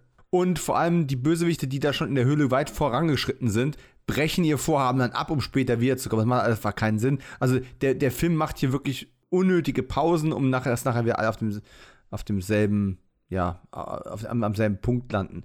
Und ich habe jetzt hier aufgeschrieben, dass da lese ich wirklich meine Originalnotizen vor, mhm. weil bei dem einen weiß ich schon gar nicht mehr, was ich mir damit sagen wollte und das andere ist einfach ähm, situationskomisch witzig, hoffe ich zumindest. Hier steht Mordanschlag und Gabi fällt ins Sandloch. Pünktchen, Pünktchen, Pünktchen. Immerhin wird sie nicht entführt. Nächste Zeile, oh, dann doch. Aber offscreen. also, äh, es ist ja so, TKG wollen halt auch in die Höhle rein, die Bösen wollen wieder in die Höhle rein. Alle wollen in die Höhle rein. Gavi kommt durch diese vorhin schon erwähnte Treibsand, Sandloch, Grube, was auch immer da rein. Ähm, und wird halt offscreen, fällt sie den Schurken in die Hände. In diesem Finale passieren einige Dinge offscreen, was ich auch sehr merkwürdig finde. Vielleicht clever sein soll, ich weiß es nicht so genau. Äh, ich habe hier auch hier nochmal aufgeschrieben, wie funktioniert eigentlich diese Sandgrube? Ich verstehe es nicht. Ähm, und wie funktionieren diese Ritter? Also, lange Rede, kurzer Sinn. Das Ganze läuft ja auf einen Showdown hinaus, wie er epischer nicht sein könnte. Sobald Tim und Klößchen wissen, dass Gabi und Karl da unten äh, verschützt sind, buchstäblich, und die Schurken auf dem Vormarsch, machen die sich aus der Penne ab. Ne? Da, also Einsatz Nummer zwei von Judo, da muss Leo mal baden gehen gehen dann schnell in diese Höhle, alles trifft sich in der Höhle und wir sehen eine neue Kammer. Und das muss man ehrlich sagen, Kompliment an der Stelle ähm, an meine Frau. Ich habe das nicht mal bemerkt, dass diese, dass diese Figuren, diese Ritterfiguren, die da stehen, eine Widerspiegelung von diesem ähm, Ritterspiel-Gedöns äh, am Anfang des Films sind. Also relativ am Anfang des Films. Ist mir nicht aufgefallen. Aber gut, hey, ich habe mich nur die ganze Zeit über die, über die sehr hemdsärmelige Schatzkarte amüsiert. Mir ist das nicht aufgefallen. Also, hier, wir haben hier eine, eine Art, die 36 Kammern der Shaolin für Kinder. So, ne? Ja. Da sind Ritterrüstungen, die sind bewaffnet. Gehst du da durch, es ist ein Spießrutenlauf. Am Ende der Prügelstrecke steht, liegt, lehnt Drachenauge. Und wer es rauszieht und schreit, ich habe die Kraft, wird Meister des Universums. Und jetzt sind alle gleichzeitig da. Und was machen wir nun? Jetzt kommt der große Showdown. Mit Rittern, die sich sehr ungelenk auf Zahnrädern bewegen. Die Schurken kommen vorwärts und ach, ist doch scheißegal. Tim vermöbelt die Bösen. Während Gabi eine Geisel ist und Karl nichts beizutragen hat. Also alles wie immer, oder? Klößchen nicht anwesend und. Klößchen nicht anwesend. Ich sage viele Dinge, die offscreen passieren, ne? Ja. Und Gabi äh, nach ihrem merkwürdigen Voodoo-Tanz auch noch die schrecklichste Horrorlache jenseits der Donnerkuppel an uns heranträgt. Ja, die Lache ist tatsächlich ein Knaller. Ich habe hier auch tatsächlich stehen, Lache wie der Leprechaun. Oh, ja. Und ich weiß nicht mal mehr, wie der Leprechaun klingt, aber es, er muss so geklungen haben. Wenn nicht, empfehle ich, engagiert Sunny für ein Remake. Ja. du als, du als Action-Profi hier in diesem Podcast, ne? Ja. Äh, wie ist denn die Martial Arts Einlage so für dich? Also, ähm, unser Tim-Darsteller hat durchaus äh, Ahnung von dem, was er da tut. Also, er ist wohl wirklich seiner sportlichen Fähigkeiten überwegen ähm, engagiert worden. Es hat zwar mit Judo nichts zu tun, was er da tut, aber auch das ist hörspielkonform, denn es gibt auch eine Folge, in der es auch um eine, äh, in der Tim mit einem natürlich chinesischen Koch zusammen auch Kung Fu ähm, trainiert, also auch noch zusätzlich zum Judo. Und dann lasse ich, oh, ja. dann lasse ich solche Kicks dann halt auch noch mal durchgehen und gelten. Es ist natürlich jetzt hier kein, kein, kein, kein, äh, nicht die Martial Arts Meisterklasse. Es ist nicht die 37. Kammer der Shaolin, die hier zelebriert wird. Aber hat mich dann doch so ein bisschen überrascht und auch in seiner, naja, ich will sagen Härte, aber in seiner, in seiner Durchsetzungskraft ja. durchaus eigentlich brauchbar, aber unpassend zu einem Film ab sechs, der Kinder im Fokus hat. Da hat sich der modernere der moderne TKKG von 2019 ähm, eleganter aus der Affäre gezogen. Gebe ich dir vollkommen und 100% recht. Mit 12, 13 oder 14, wann ich in dem Fernsehen gesehen habe, fand ich es noch cool. Heutzutage sage ich mir, es ist ein bisschen schlecht auch eingemottet zwischen der Lache, zwischen diesem dummen Gag mit der Faust von dem, von dem Schläger, der mal eben eine, eine Eisenstange oben verbiegt und der, der Hirnvogel geht dann trotzdem unten durch das verbogene Rohr raus, obwohl unten gar nichts verbogen war, ne? Ähm, übrigens, du meintest gerade Todesgruß vom gelben Drachen Hörspiel Nummer 56 halte ich gerade in meiner Hand. Hm, passt Tim ja. in Kampfpose auch auf dem Cover drauf. Hm, okay. Ja, aber Ähm, auch weil diese Kampfszene ja gegen Otto geführt wird, äh, also unseren äh, Tierfänger vom Beginn des Films, der ja vor allen Dingen durch seine herausragende Charaktereigenschaft seiner Stärke ständig nur charakterisiert wird, indem er ja Hufeisen mit den bloßen Händen verbiegen kann. Oh. Ja. Und dann kriegt er halt von einem, ja, wie alt sollen sie sein? 12, 13? Ah, schon 14 wahrscheinlich, aber ja. Na gut, okay. Von einem 14-Jährigen einen eingeschwungenen Tritt und ist gut ausgenockt wird er letzten Endes von einem der mechanischen Ritter, weil er sich ungünstig positioniert, aber das ist dann auch nur noch Makulatur. Richtig. Genauso wie die Auflösung letzten Endes. Äh, die Bösen entkommen, gehen aus dem Sichtfeld raus, kriegen dann von einer weiteren Ritterfigur eins verpasst und dann kommt der Ritter rein. Dieser Gag dauert so unendlich lange, bis die Auflösung dann endlich kommt, dass da Klößchen drunter ist und irgendwas sagt, ha Mann, was wärt ihr nur ohne mich und bla bla bla und dann ist, äh, ha, Zeit für ein erlösendes Gelächter. Nein. Das hätte nett sein können, witzig sein können, wenn man Klößchen irgendwann mal gesehen hätte, wenn der Gag nicht so unendlich in die Länge gezogen worden wäre. Das Timing ist unter aller Sau. Sorry, es war es auch damals schon. Da, da wäre, hätten sie besser seinen Running Gag nochmal aufgreifen sollen. Ihr bringt mich noch ins Grab. Das sagt er irgendwie dreimal in dem Film. Warum nicht an der Stelle? Genau. Also man soll nicht über Filme reden, die es nicht gibt, aber genau mit diesem Spruch hätte ich gerne noch irgendwo so eine Grabstätte gehabt, wo er plötzlich hervorgekommen wäre. Warum auch immer er sich da reingelegt hätte, aber naja. Ja, er hätte hinter dem Skelett rauskommen können und hätte ein Drachenauge wegschnappen können. Irgend sowas, ne? Wie auch immer. Egal, wir wollen, wir wollen jetzt hier keinen Director's Cut von äh, Ein Fall für TKG. Drachenauge. Der Film ist ja jetzt auch quasi vorbei.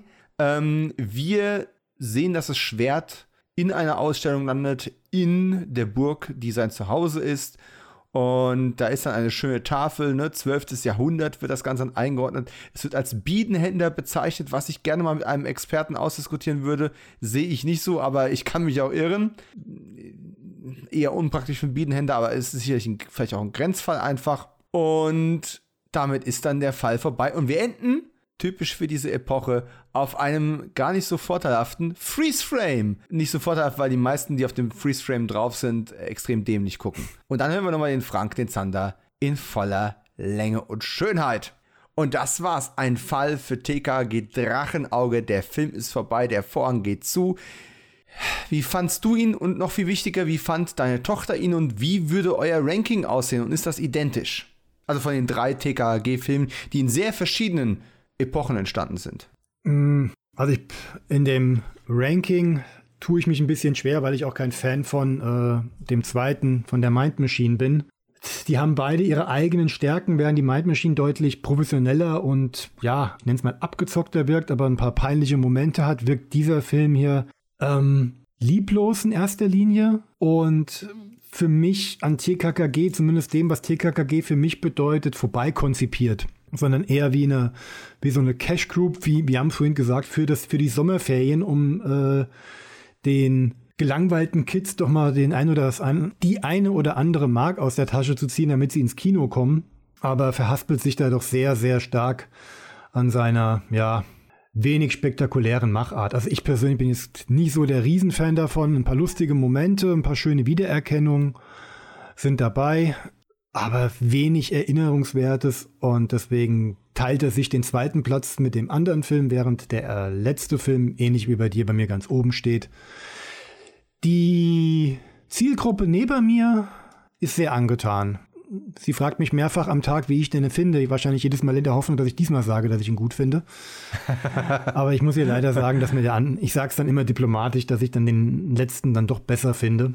Mhm. Aber ihr hat er gefallen, sie mochte diesen Abenteueraspekt und dann denke ich mir, ah ja gut, für euch ist er gemacht und dann hat er ja sein Ziel erfüllt.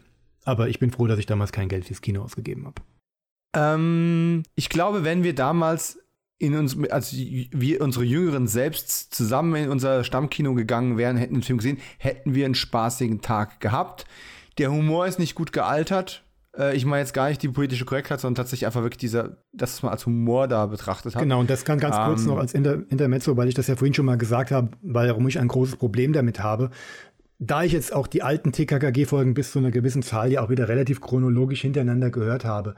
Ähm, TKKG mag Humor besitzen, ist aber im Grunde immer eine relativ ernste, nicht unbedingt realistisch, aber immer eine ernste Nummer. Und der Film hier will unbedingt humorvoll für ein junges Publikum sein. Und das beißt Ja. sich einfach für mich zu sehr mit dem, was ich mit TKKG verbinde.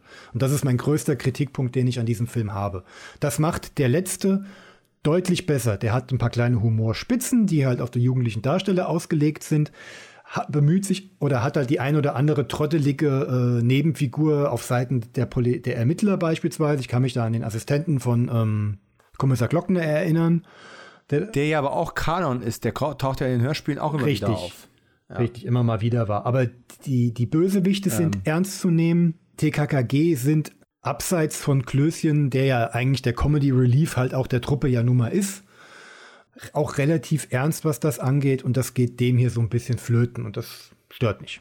Ja, ähm, harte, aber wahre Worte. Für mich persönlich ist es der zweitbeste TKG-Film. Also un unschlagbar ist der 2019er Film auf Platz 1. Der ist nicht nur, also der hat mir als Erwachsener jetzt gut gefallen und ich hätte ihn als Kind wahrscheinlich noch mehr gefeiert. Ähm, die Mind Machine, ich müsste noch mal gucken, ich will nicht unfair sein, ich fand es damals aber sehr enttäuschend.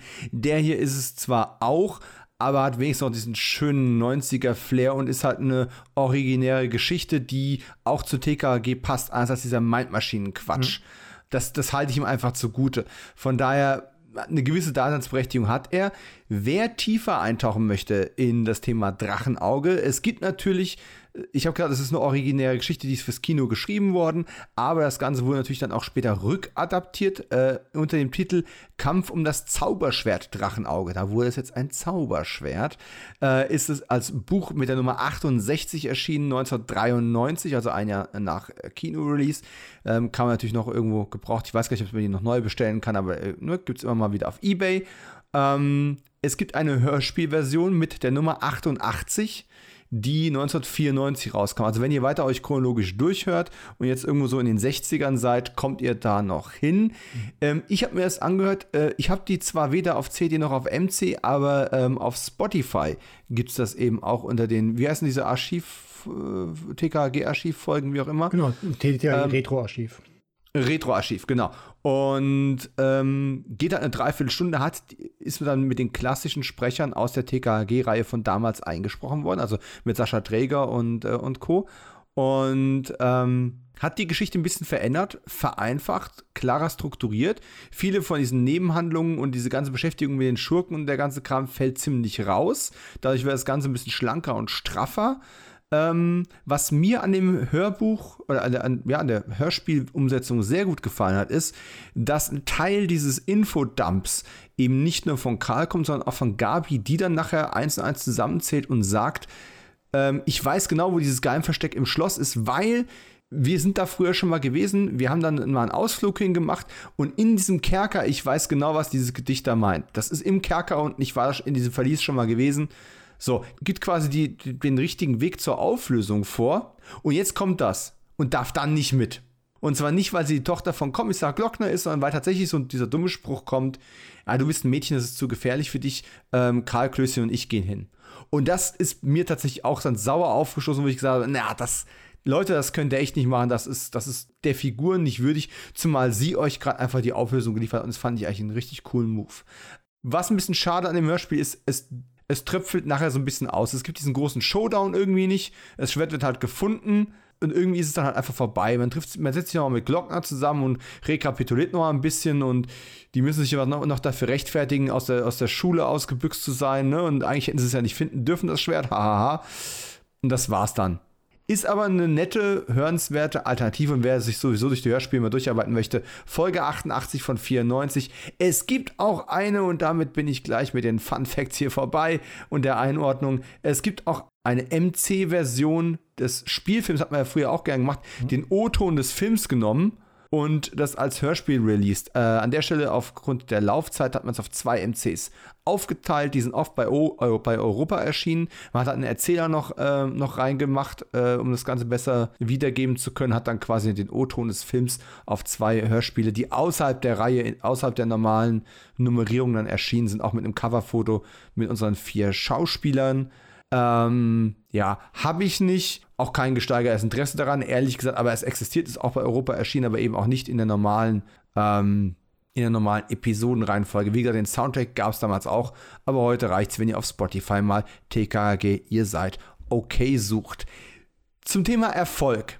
Ich glaube, du hast es vorhin schon gesagt, oder du hast in Folge 22 des Podcasts, glaube ich, mal kurz angesprochen. Man konnte so ein bisschen den Erfolg und die Nachhaltigkeit eines Jugendphänomens und Filmes daran messen, ähm, wie oft die Bravo noch darüber berichtet hat, wie, wie viel kleiner oder wie viel schneller die, die, die Artikel dann verschwunden sind oder wie viel kleiner die geworden sind. Ähm, ja, im Kinojahr 1992 hat das gerade so in die Top 100 geschafft. TKG Drachenauge ist auf Platz 92 gelandet mit rund 142.000 Zuschauerinnen und Zuschauern. Das ist jetzt nicht völlig schlecht, ne? Ähm, aber allein wenn man deutsche Filme, also klar, in dem Jahr sind auch Hits gelaufen wie Die Schöne, das Beast, Sister Act, Kevin allein zu Hause und sowas. Aber wenn man allein nur mal die deutschen Filme nimmt, haben wir eben auch Otto der Liebesfilm gehabt, der es auf Platz, äh, ich glaube, 8 geschafft hat. Stonk mit Götz George lief, ne? Mhm. Ähm, Salz auf unserer Haut war, glaube ich, eine deutsche Koproduktion. Das kleine Gespenst, kleine Haie. Äh, das war der Wilde Osten. Herr Ober, ne? Gerhard Polt, großer Hit damals gewesen. Meine Mutter liebte den Humor. Happy Birthday Türke, kenne ich nicht, aber ist ein deutscher Film. Und äh, dann kam irgendwie Tarachenauge. Ja, ähm, das war's mit der historischen Einordnung, sage ich mal. Ähm, ich finde es ein bisschen seltsam tatsächlich. Äh, ich habe ich hab nämlich eine CD, meine erste CD, oder die niedrigste Nummer an CDs, die ich habe, ist die Nummer 86, also gerade mal zwei Nummern unter dem Zauberschwert Drachenauge. Spoiler, es zaubert nicht wirklich. Ähm, und zwei Folgen davor, die Nummer 86 war, die Schatzsucher-Mafia schlägt zu. Also auch da eine Schatzjagd und auch da auf dem wunderschönen äh, Rainer Stolte-Cover Tim und Klößchen, die mit Taschenlampen in einer Höhle unterwegs sind, ein Skelett finden und vor diesem Skelett liegt ein Schwert. Hm, da hatten wir wohl in den 80ern nicht so viel Abwechslung im Programm. ja, abschließende Gedanken. Hm, ich höre weiter die Hörspiele. Da weiß ich, was ich habe. Und wenn ich etwas habe, was ich vorher vielleicht nicht mehr so hatte, dann ist es, seit ich den 2019er TKG-Film vor einem halben Jahr oder sowas gesehen habe, ist, ich habe wieder Bock auf das Thema. Ich bin, wir sind jetzt auch nur auf das Thema mit Drachenauge gekommen, weil eben die Premiere von dem 92er Film jetzt gerade 30-jähriges Jubiläum hatte. Herzlichen Glückwunsch an alle Beteiligten, die das äh, hören sollten. Und ähm, so bin ich wieder bis auf den Geschmack gekommen. Ich habe jetzt wieder richtig Lust, in die Hörspiele reinzuhören. Schade, mein Großer ist noch ein bisschen zu klein dafür. Mhm. Der kriegt jetzt erstmal die fünf Freunde bei Gelegenheit. Dann, und dann ist die Frage, was zuerst, die Dinos oder die ersten zaghaften Gehversuche mit TKKG. äh, vielleicht wird er dann doch wieder einen Hund haben. Da muss ich vorsichtig sein. Nenn ihn Oscar. Ja, mal gucken. Ein Oscar wird dieser Podcast nicht gewinnen, das spielt aber auch gar keine Rolle, ist auch nicht seine erklärte Zielabsicht. Markus, ich danke dir, dass du wieder hier warst und das nächste Mal reden wir vielleicht wirklich wieder über Highlander, wenn wir jetzt schon so viele Parallelen gezogen haben. Würde mich doch sehr freuen. Also zumindest diese eine, diese eine wichtige Folge, um die erste Staffel noch gebührend abzuschließen, die muss noch kommen. Ja, da hat ja dann quasi der Frank Zander der britischen Rockmusik auch einen Auftritt gehabt. Auch du, aber schlecht. nur so viel dazu. Ich habe Feedback von einem unserer Hörer bekommen, der unbedingt weitere Highlander-Folgen von uns haben will, obwohl er mit der Serie nie was anfangen konnte, aber er hört uns so gerne beim Reden dabei zu. Und wir reden ja gerne drüber. Dann ist das doch hier schon so eine sanfte Vorbereitung gewesen. Und wenn ihr bis hierhin durchgehalten habt und ihr seid nur auf diese Folge gestoßen, ihr hört den Podcast eigentlich gar nicht, aber der TKG, dann müsst ihr mal reinhören und euch hat irgendwas hier angesprochen oder irgendjemand, dann bleibt doch einfach dabei. Es gibt noch einen Backkatalog, den ihr euch anhören könnt und weitere Folgen sind in Produktion. Ich würde mich riesig freuen, wenn ihr wieder einschaltet. Ich freue mich schon drauf, wenn der Markus das nächste Mal am Mikro vis-à-vis -vis oder über Skype zugeschaltet ist. Und an der Stelle schwingen wir uns auf die Drahtesel und machen uns vom Ackerhäuptling, oder? Jawohl. Ach, ich brauche neues Mondwasser. und was ihr jetzt nicht sehen könnt, weil wir keine Videokomponente haben, wir machen jetzt beide dann gleich nochmal den Sunny van Herren äh, Freudentanz. Bis zum nächsten Mal. Ciao. Adieu. Mickey Mouse. Äh, Ich habe Ausschlag. In jedem anderen Kontext wäre das blöd, aber beim Podcast aufnehmen, super, Markus. ah. Wie war dein Tag? Ich hatte Ausschlag. Was hast du getrieben? Hab mich mit Dominik getroffen, hab Ausschlag gehabt. Hm. Nee, nee, genau. Treffen sich zwei Podcaster. Ja, beide Sagt haben Ausschlag. Beide haben Ausschlag. Oh, oh, oh. Hei, hei, hei, hei, hei. Huh, Konzentration. Wir machen hier Hörspielqualitäten. Und ich habe hier zielsicher Folge Fün- Ich hatte, den, 52. ich hatte den großen mit 50, 25 pro Reihe. Ach so, okay. äh, Bin ich, ganz hab stolz einen- drauf. Ich habe einen kleinen. Ähm, Macht nichts. Du hast, du hast einen kleinen, ich habe Ausschlag. Das ist ein Tag. Ja, das gibt schöne Outtakes und einen sehr, sehr seltsamen, unreferenzierten Witz mitten im Podcast. Einmal ganz kurz, hier schreit das Baby gerade ziemlich laut. Das will ich nicht zwingend auf der Tonspur drauf haben. Das ist wahrscheinlich Schiss Nummer 4 heute. Was raus muss, muss raus. Ja, äh, wirf alles raus, was sich an den Satan bindet. Oder wie ist es auf eine Ärzteplatte mal? Ja, das war, doch- nee, das war doch, das war doch erstaunlich viel länger, als ich dachte.